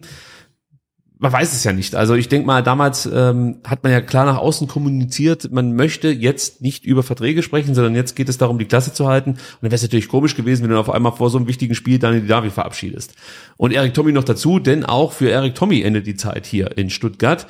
Ähm, er hatte einen guten Einstand, das wisst ihr wahrscheinlich noch, Januar 2018. Ähm, eigentlich äh, brachte er etwas in die Mannschaft, was, was zuvor diesem Team komplett abging. Also Dynamik, Einsatz, Mut und Professionalität. Das war eigentlich Erik Tommy. Und dafür steht er meiner Meinung nach äh, bis heute. Also das ist eigentlich das, was Erik Tommy auszeichnet. Und ich muss bei Erik Tommy immer an dieses 1 zu 0 gegen Hannover denken, in der Rückrunde 2018. Könnt ihr euch noch daran erinnern? Das war eine coole Nummer. Und natürlich an das erlösende 2-0 damals gegen Nürnberg. Baumgartel. Baumgartel hat das erste gemacht und es war so ein wichtiger Sieg. Und dann Tommy hat das Ding festgemacht, weil, ja, also klar, Nürnberg war jetzt nicht besonders stark, aber so ein 1 zu 0, da kann immer mal was passieren. Und dann kommt Tommy, wurde glaube ich auch eingewechselt, meine ich, macht das Ding, packt den Pfeil aus, spannt ihn in den Bogen Ihr wisst, es ist ein Trademark-Move, aber Ja. es hat so gepasst. es war geil. der, der hat auch einen Trademark-Jubel, ja, den haben wir Ja. nicht so oft gesehen. Ja, jetzt reicht es äh, beim VfB nicht mehr so ganz, muss man sagen. Aber ich glaube, das liegt in erster Linie wirklich ähm, eher an diesen vorherrschenden Umständen hier. Also du musst den Kader verkleinern, das wurde mehrfach gesagt, und äh, du musst auch Gelder frei machen, das kommt noch mit dazu. Und deshalb macht es natürlich Sinn, den Vertrag mit ihm nicht zu verlängern. Also ich glaube jetzt nicht, dass er der Mannschaft nichts mehr geben kann, sondern es ist halt eine rein wirtschaftliche Entscheidung und äh, so ein Stück weit auch für die Kaderhygiene dann letzten Endes eine Entscheidung. Was, was ich aber nicht damit sagen will, ist, dass er ein schlechter Typ ist, sondern wirklich, man möchte den Kader verkleinern Ja. äh, und dann macht natürlich erstmal, ja, macht erstmal Sinn, auslaufende Verträge nicht zu verlängern. Genau, aber er hat ja Ist ja auch gesehen. einfacher.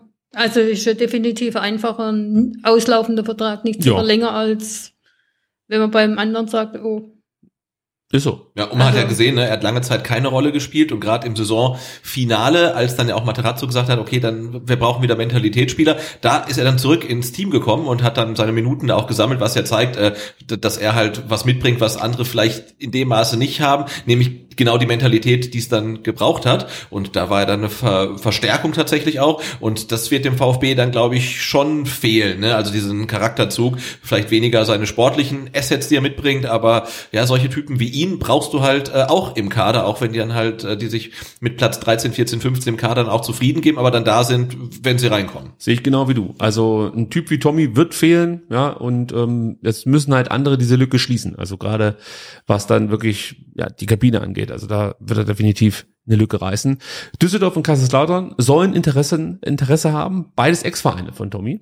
Ähm, bei beiden Clubs äh, ist natürlich die Frage, wie können sie das irgendwie finanziell hinbiegen? Also bei Kaiserslautern stellt sich die Frage wahrscheinlich noch mehr als äh, in Düsseldorf, aber auch da habe ich gehört, dass man erstmal gucken muss, wie man äh, so, so ein paar Gelder frei machen kann, eben für so eine äh, 1A-Lösung wie Erik Tommy und für Lautern wäre es natürlich der Hammer. Also das wäre für die mit Zimmer. Ja, das, ja, einfach, das, das ist halt ein Spieler, den sie eigentlich so sonst nicht im Kader haben oder, oder auch hätten.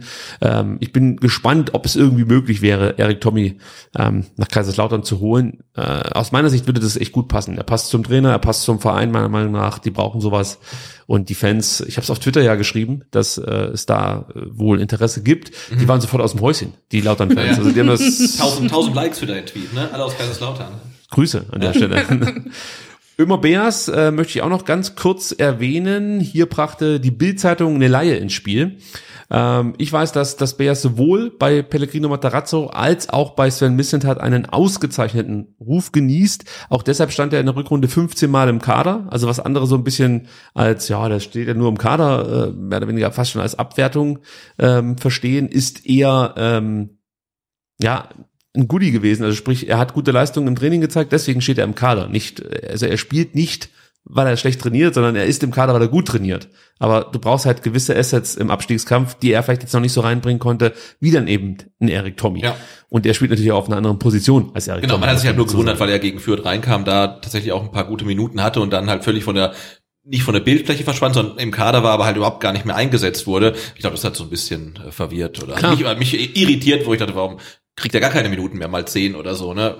Er kann halt nicht in der zweiten Mannschaft spielen, das ist das große Problem. Man möchte ihm jetzt zu mehr Spielzeit verhelfen. Die Frage ist halt wo. Ja, die Bild sprach jetzt vom Interesse äh, von RB Salzburg. Sollte das stimmen, würde es mich wundern, ähm, wenn diese Laie das Go äh, bekommt. Also da wäre ich wirklich überrascht, denn äh, Salzburg spielt zwar in der Ausbildungsliga, meiner Meinung nach wird es Beas dort aber genauso schwer haben wie äh, hier in Stuttgart. Und das würde für mich jetzt wenig Sinn machen, so eine Laie äh, durchzuziehen. Ähm, für mich würde eigentlich nur eine Laie in Frage kommen, wenn, wenn Ömer wirklich realistische Aussichten hätte auf mehr Spielzeit. Und nochmal, Salzburg ist aus meiner Sicht da eher unwahrscheinlich. Also Laie ja, aber ich glaube nicht äh, dass RB Salzburg da wirklich eine Option ist. Und wenn wir schon bei der Bildzeitung sind, die haben auch noch eine Streichliste veröffentlicht.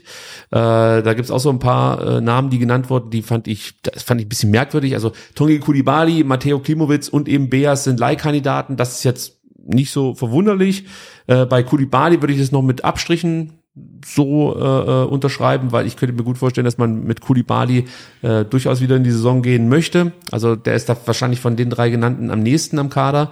Philipp Försters Vertrag läuft 2023 aus und ähm, ja, da hat die Bildzeitung so ein bisschen angedeutet, dass äh, ja man sich nicht so sicher ist, ob man mit ihnen den Vertrag verlängern wird.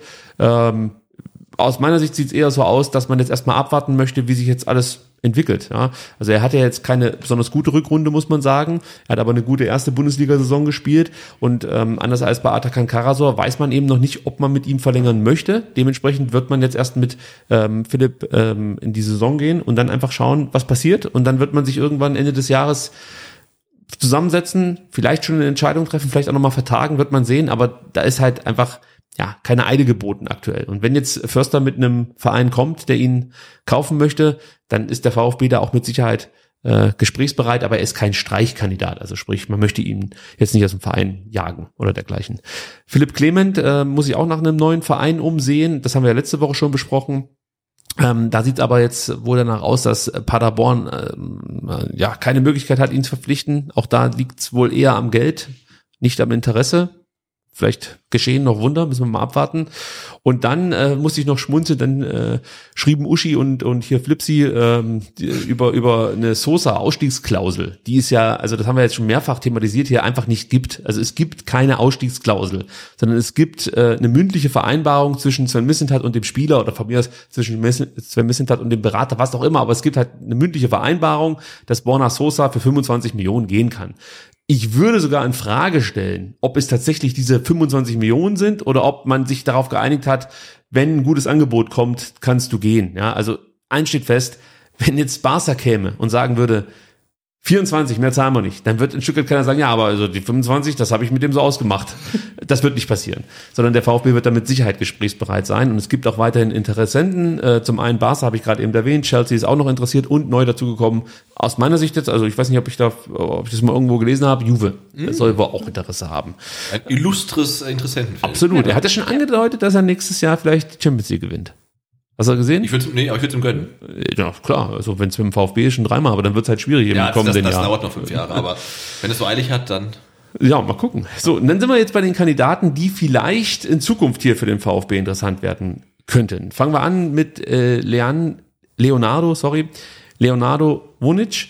Der äh, ist ein junges Offensivtalent aus Nürnberg ähm, der in der abgelaufenen U19-Bundesliga-Saison in 18 Spielen 16 Treffer erzielt hat und fünf Vorlagen auch noch äh, beisteuern konnte. Also er ist sozusagen der fränkische Castanaras, mhm. könnte man sagen. Ich weiß nicht, wie spricht man Kistan, also wie spricht man das auf Fränkisch aus? Ich traue mir nicht zu. Ich auch nicht. Also wer ist denn lieber?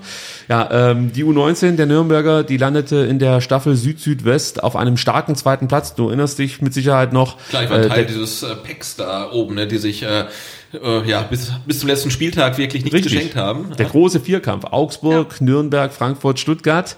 Ähm, er hat auch schon vier Spiele für die zweite Mannschaft des Clubs absolviert und seine Stärken sind natürlich der Abschluss, das äh, weisen die erzielten Treffer nach, dann die Laufbereitschaft, er bringt eine gewisse Dynamik mit und äh, ihm werden Liederqualitäten nachgesagt. Äh, auf dem Platz wirkt er manchmal so ein bisschen ja stark sich, muss man fast schon sagen, unkon äh, wenn, unkonventionell, konventionell, unkonventionell, jetzt haben wir es aber. ähm, und deswegen vergleicht man ihn in Nürnberg, habe ich gelesen, gerne mit Thomas Müller. Nun ja. Das weiß ich nicht. Möchte man auch nicht. Nee. Möchte man auch nicht. Äh, zu seinen Schwächen zählt noch so ein bisschen das Kopfballspiel und die Körperlichkeit. Also Thema Muskelmasse, da muss er noch ein bisschen draufpacken. Ist, glaube ich, jetzt für einen U19-Spieler auch nicht so verwunderlich, dass da noch ein bisschen was getan werden muss. Ähm, ja, und eins ist natürlich auch klar, die Leistungen, die er jetzt gezeigt hat äh, in der abgelaufenen Saison, hat eine Vielzahl an Interessenten ähm, hervorgerufen. Der SC Freiburg hat wohl aktuell die besten Karten, aber auch äh, Hoffenheim, Leverkusen, Gladbach und eben der VfB Stuttgart sollen ein Auge auf äh, ihn geworfen haben. Ähm, selbst, das hört man so, Porto und äh, Benfica Lissabon sollen Interesse haben. Also selbst aus Portugal gibt es Interessenten, die sich gedacht haben, Monic, den gönnen wir uns. Ähm, der Vertrag läuft noch bis 2024, äh, wurde allerdings erst im Winter verlängert. Ja, damals hat er sich noch, äh, sag mal, für den Club entschieden. Jetzt könnte sich das natürlich schnell ändern. Es wird von einer Ablösesumme zwischen 300 und 500.000 Euro gesprochen. Die Frage, die ich mir halt jetzt stelle, ist, ähm, was der VfB mit Wonic will. Ja, weil eigentlich hast du ja in diesem Alterssegment schon Spieler im Kader. Also auch ein Profikader. Du hast einen Sanko, du hast einen Castanaras, mit Abstrichen vielleicht noch einen Fagir. Also es macht für mich jetzt wenig Sinn, ein weiteres junges Sturmtalent mhm. für die erste Mannschaft zu holen, und dem ja auch keine Spielzeit geben zu können, denn ähm, in der zweiten Mannschaft müssten ja dann vielleicht schon Spieler wie im Castanaras oder Fagir Ja. oder Sanko Spielzeit sammeln und dann käme äh, so ein Spieler auch nochmal mit dazu. Also ich, ich bin mir nicht ganz sicher, wo Wonic hin soll beim VfB Stuttgart. Deswegen macht für mich eine Verpflichtung auf den ersten Blick gar keinen Sinn. Nee, nicht wirklich. Der Spieler ist interessant. Genau, aber Alexi TBD hast du ja auch noch. Ähm, Also du wirst Klar. halt relativ viel Geld äh, ausgeben für einen jungen Spieler, den du halt auch in der eigenen Jugend hast. Äh, Jugend hast. Ähm, Sehe ich jetzt auch noch nicht so den Sinn dahinter. Aber man weiß es ja nicht. Also es ist zumindest kein Franzose. Das heißt, hier wird zu Missent halt nichts unterstellt, sollte er ihn verpflichten. Ähm, ja, aber müssen wir mal gucken, ähm, ob es überhaupt zu dieser Verpflichtung kommt und wenn ja, für welches Team er dann letzten Endes verpflichtet wird. Der nächste wäre ein Kandidat für, den, für die Profis, das kann ich schon mal sagen, und das ist ein sehr interessanter Spieler. Und zwar, ich hoffe, ich spreche den Namen jetzt richtig aus, Dion Drena Bello. Würdest du es Bello klingt, das aussprechen? klingt schon mal gut. Ja, Kroate. super. Also- Also, dann nehmen wir das. Das ist ein nehmen wir, ja. 20-jähriger Kroate, der aktuell von NK Osijek, Osijek, Osijek an Istrien, NK Istrien oder Istra äh, verliehen ist und in der ersten kroatischen Liga spielt. Dort landete Istra auf dem neunten Platz. Das ist der vorletzte in der kroatischen Liga, aber man steigt nicht ab als Vorletzter, sondern da steigt nur der Letzte ab. Ja. Ähm, spannend wird es, äh, wenn man jetzt seine Torausbeute sich anschaut. In 34 Spielen schoss er nämlich 15 Tore und bereitete vier weitere vor. Damit war er an 19 von insgesamt 42 Toren von Istra ähm, ja, beteiligt und ist äh, dazu auch noch drittbester Torschütze der kroatischen ersten Liga und europaweit hat meines Wissens nach nur Adeyemi als U21-Spieler mehr Tore ähm, in den europäischen ersten Ligen erzielt als eben ja unser Bello, unser neuer Kalajdzic könnte man fast schon sagen. Also das ist schon ein Spieler, der äh, mit mit mit interessanten Werten erstmal auf sich aufmerksam macht, muss man sagen. Und das ist dann, oder das sind, es ist wirklich eine starke Quote. Dazu musst du ja noch bedenken, der spielt halt beim Vorletzten der kroatischen Liga. Also da musst du erstmal solche Werte hinbekommen. Das sieht echt gut aus. Für ihn geht es jetzt erstmal zurück nach äh, Osijek. Ähm, dort hat er noch Vertrag bis 2025, aber es gibt schon ein paar Interessenten. Anderlecht sucht äh, nach einem Zirkse-Nachfolger. Ähm, ein paar französische Vereine sind auf ihn aufmerksam geworden. West Ham ist interessiert, Basel beschäftigt sich mit dem Spieler und eben auch der VfB Stuttgart. Meiner Meinung nach wäre das so ein typischer Mislintat-Transfer. Vielleicht können wir noch ein bisschen was über diesen Spieler erzählen, damit die Leute sich was vorstellen können, was das für ein Typ ist. Er ist 1,95 groß, klingt erstmal nach absolute Kopfballstärke. Ist aber nicht so. Also er ist jetzt noch nicht der beste Kopfballspieler, das muss noch trainiert werden, aber er hat eine sehr gute Torschussquote, also für einen Stürmer ähm, kommt er auf gar nicht so viele Abschlüsse, aber mehr als die Hälfte gehen halt aufs Tor. Also seine, seine Quote liegt bei 58 Prozent, seine Abschlüsse, die gehen aufs Tor. Zum Vergleich, äh, Sascha Kalajdzic kommt auf 42 Prozent seiner Abschlüsse, die aufs Tor gehen. Und ein Omar Mamouche jetzt zum Beispiel als krasses Gegenbeispiel, der kommt auf 22 Prozent seiner Abschlüsse gehen direkt aufs Tor. Ja, also das ist dann der Punkt, den du vorher angesprochen hast. Äh, Tomasch zum Beispiel kommt auf 55 Prozent, also auch mit einer guten Quote.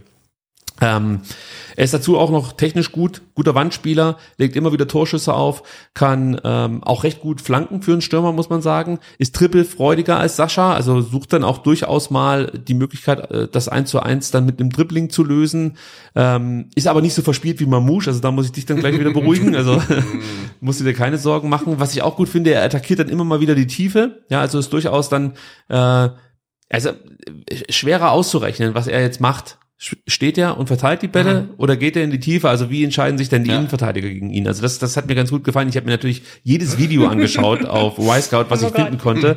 Sehr interessant, wirklich. Also es ist echt ein cooler Spieler, muss ich sagen. Habe ich richtig Bock drauf bekommen.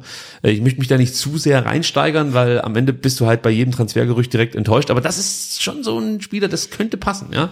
Er muss noch so ein bisschen äh, in Sachen Offensivzweikampf zulegen. Da ist er noch so ein bisschen, ja, leicht mit den Beinen zu holen, lässt sich zu leicht abschütteln. Und er muss halt einfach wirklich seine Körpergröße besser äh, einbringen und äh, in Sachen Kopfball Spiel einfach besser werden. Äh, ja, Pressing ist auch noch so ein Thema, da hat er auch noch Entwicklungspotenzial, äh, könnte ja auch wichtig sein, je nachdem, welches System Materazzo spielt, mit welcher Spielidee. Ähm, aber auch da kannst du, denke ich, noch was machen. Ist, ich sag's nochmal, ein sehr interessanter Spieler, Marktwert drei Millionen. Also, da hätte ich schon Bock drauf, muss ich ganz ehrlich sagen. Dann nehmen wir das Geld für Schulinov von Schulinov, was wir von Schalke bekommen und investieren das. Ich glaube, für drei Millionen kriegen wir ihn nicht. Ich glaube, du musst ein bisschen mehr hinblättern. Aber das ist schon ein geiler Transfer. Also, oh, also bis jetzt der erste Spieler in diesem Transfersommer, wo ich wirklich sage, mach das doch. Holen dir. Holen dir, Sven. ich hätte Bock drauf. Äh, Kai Wagner hat man heute auch gehört, soll äh, angeblich äh, beim VfB auf dem Zettel stehen. Äh, ja, könnt ihr jetzt vielleicht dann auch mal mithelfen, ob ihr es realistisch einschätzt. Er ist 25 Jahre alt, ist Linksverteidiger, spielt aktuell bei Union, aber bei Philadelphia Union in der MLS. Ähm, übrigens Sommertransferfenster, wir haben es ja vorhin gehabt, in der MLS vom 7.7. bis zum 4.8. Sven notierte diese Termine nicht, dass da was schief geht.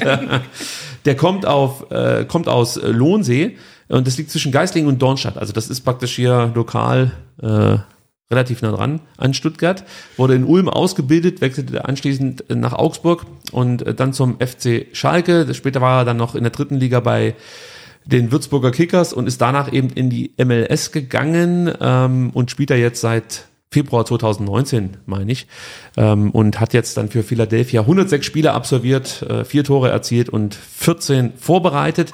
Jetzt, wenn ich allein diese Zahlen nehme, ist es halt kein Borna Sosa. Ja das würde für mich eher dafür sprechen, dass der VfB Stuttgart wirklich einen klassischen Linksverteidiger verpflichten möchte. Keinen äh, mit diesem Offensivdrang wie in Borna Sosa. Könnte vielleicht aber auch ein Hinweis darauf sein, dass man mit Viererkette spielen möchte und dann eben wirklich einen richtigen Linksverteidiger möchte und keinen mit diesem Offensivdrang. Ähm, Interesse wird auch Leeds und Hertha nachgesagt. Als ich Hertha gehört habe, habe ich mir sofort gedacht, nee, komm ey, dann ja, kann es nix sein. Genau. Das ist eigentlich der Indikator dafür, dass der Spieler schlecht ist. Äh, aber man weiß es nicht. Also ich, ich kann es nicht richtig einschätzen, ob das tatsächlich ein Kandidat wäre für einen VfB Stuttgart, weil er eben ganz anders den Linksverteidiger spielt als Borna Sosa, aber nicht schlecht ist, ja. Allerdings, er ist 25 Jahre, hat bislang noch nie wirklich auf richtig großer Bühne gespielt. Ich meine, das höchste in Deutschland war die dritte Liga ja. und dann halt MLS. Also sagen wir mal so, wenn Borna Sosa im Sommer gehen sollte und ähm, Kai Wagner oder muss man dann Kai Wagner sagen. Äh, er ist Deutscher immerhin noch. Ja, aber er hat das lange da gespielt. Äh, würde als sein Ersatz vorgestellt, dann wäre ich äußerst skeptisch. Ja, ja. Sagen wir es mal so. Da gebe ich dir recht. Also Backup ist okay, vielleicht ist ja. es auch für die zweite Mannschaft eine Option. Nein, keine Frage. Also der wäre dann schon ein Kandidat für die erste Mannschaft. Aber ja, ich, ich weiß es nicht. Aber bei Sven Missetat habe ich tatsächlich immer so ein bisschen das Vertrauen, dass der viel mehr weiß, als ich herausfinden kann. Ja, also bei Reschke war es genau andersrum. Ja. dass er viel weniger weiß und auch rausgefunden hat als ich. Äh, aber bei Sven Missetat sehe ich das anders. Äh, dann gibt's noch äh, den Namen Minamino, äh, der äh, von, von ähm, so ein paar Leuten ins Spiel gebracht wurde, den brauchen wir nicht äh, zu kommentieren, das ist Bullshit. Äh, heute habe ich auch mal die VfB-Frauen mit dabei. Ja, die werden ja nicht nur von uns ab und zu vergessen, sondern auch vom VfB Stuttgart, was dann fast schon schlimmer ist, als äh, wenn wir die vergessen im Podcast. Ähm, Vielleicht erstmal vorneweg, bevor wir da über mögliche Transfers sprechen. Äh, es gab ein Hinspiel, ein Relegationshinspiel am vergangenen Wochenende und da trennten sich die VfB-Frauen in Wetzlar ähm, von Wetzlar mit 1 zu 1. Ja.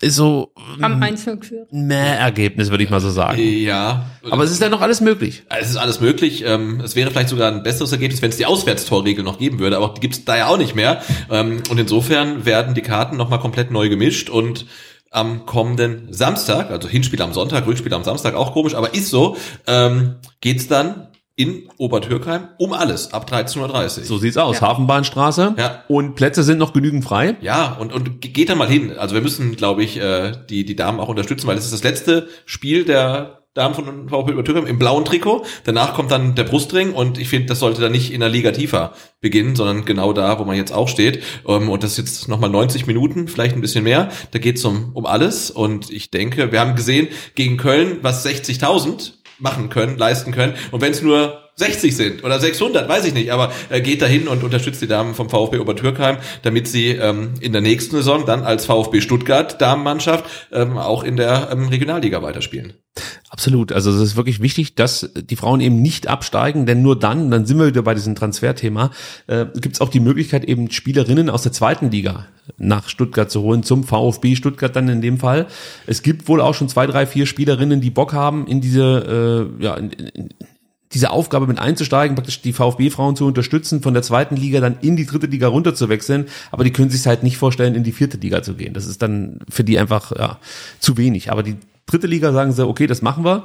Und ähm, der VfB, ja, dem kann man einfach nur gönnen, dass er wenigstens in der dritten Liga dann beginnt und dann eben auch vielleicht, wie gesagt, ein paar Spielerinnen an Land ziehen kann, die dann qualitativ einfach nochmal das Niveau ganz klar heben können. Ähm, es gibt auch noch weitere Investitionen jetzt in die Infrastruktur in Obertürkheim. Das heißt, man möchte sich professionalisieren und das alles macht natürlich hauptsächlich dann Sinn, wenn du in der dritten Liga spielst und eben nicht in der vierten Liga.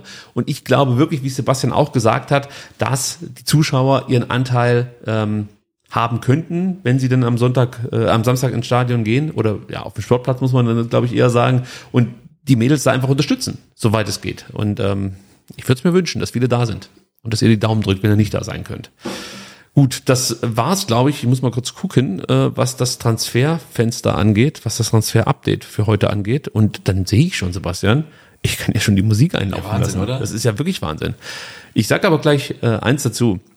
Das war heute eine sehr merkwürdige Ausgabe für mich. Denn ich habe die ganze Zeit einen Brummen auf meinem Kopfhörer. Ich weiß nicht, ob ihr das auch hört. Ich hoffe, man hört es in der Aufnahme nicht. Also ich habe hier die ganze Zeit einen Brumm ähm, auf meinem Kopfhörer. Und wie gesagt, ich hoffe, die Aufnahme ist brummfrei. Das heißt, sollte meine Performance heute ungewohnt schlecht sein, noch schlechter als sonst, dann äh, seht es mir nach. Es lag wirklich daran, dass ich hier die ganze Zeit ein Brummen auf dem Ohr habe. Also vielleicht kriege ich auch vielleicht hab ich, Ja. weiß nicht, einen Hirnschlag oder irgendwas äh, hier live in der Sendung.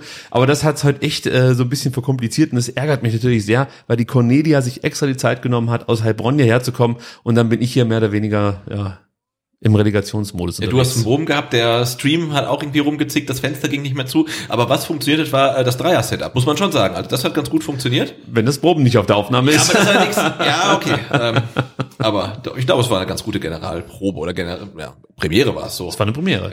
Cornelia, nochmal an der Stelle vielen, vielen Dank, dass du äh, diese, äh, die Zeit auf dich genommen hast, nach Stuttgart zu kommen, mit uns über die Sehr Finanzen gerne. zu sprechen. Ich kann dir sagen, ähm, wir hätten all das, was du uns erzählt hast, nicht gewusst. Und in dem äh, Fall ist es auf jeden Fall ein Mehrwert gewesen. Vielen, vielen Dank dafür. Ja, allein schon die Tatsache, dass ablösefrei gekommene Spieler nicht in der Bilanz auftauchen, egal wie wertvoll sie sind, das äh, wusste ich nicht. Nö, jetzt wissen wir's. Ja. Und bei der Und nächsten. wenn sie, wenn sie praktisch, also wie in Sascha Kalajdzic, es wird nicht ähm, erhöht, der Wert, also auch noch wichtig. wie nicht Also erhöht? der, der, ähm, der reelle Spielerwert, der erscheint nicht in der Bilanz. Ach so, das- ja klar, weil das sind ja Fantasiezahlen. Ja, genau. Oder Egal, ja. egal. Also selbst Ja, du kannst ja nicht die Zahlen von wäre. Trans Transfermarkt nehmen. Also da kann ja jeder im Ja. Endeffekt irgendwas würfeln. Also das macht dann für mich schon Sinn. Also das ist, das ist für mich nur seriös, dass man diese Zahlen nicht übernimmt. Gut. Ähm, oh, jetzt ist die Musik hier schon für euch. Also muss ich die nochmal starten. Auf jeden Fall, wir bedanken uns äh, bei euch im Stream, dass ihr dabei wart. Wir hoffen, dass wir nächste Woche dann technisch wieder so unterwegs Ja. sind, wie wir das die ganze Zeit davor waren. Ja, komisch, ne? dass hier nichts brummt und äh, dann gucken wir mal, wen wir dann hier auf dem heißen Stuhl begrüßen dürfen. es geht nicht um Finanzen, das kann ich schon mal sagen. Gut, also wir wünschen euch äh, eine schöne Restwoche, geht am Samstag äh, zu den VfB-Frauen, unterstützt die Ja. und dann hören Obertürkheim. Hafenbahnstraße, 13.30 Uhr. Genau. Eintritt vermutlich drei oder fünf Euro, wenn überhaupt. Und eine sehr gute Wurst. Ja, wenn nicht, dann gibt er zehn, das Ja. passt schon.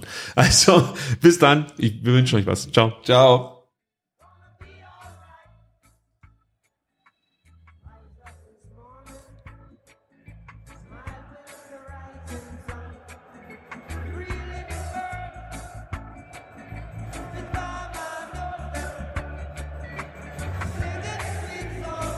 Soll da die Mannschaft machen? Die muss den Arsch stampfen.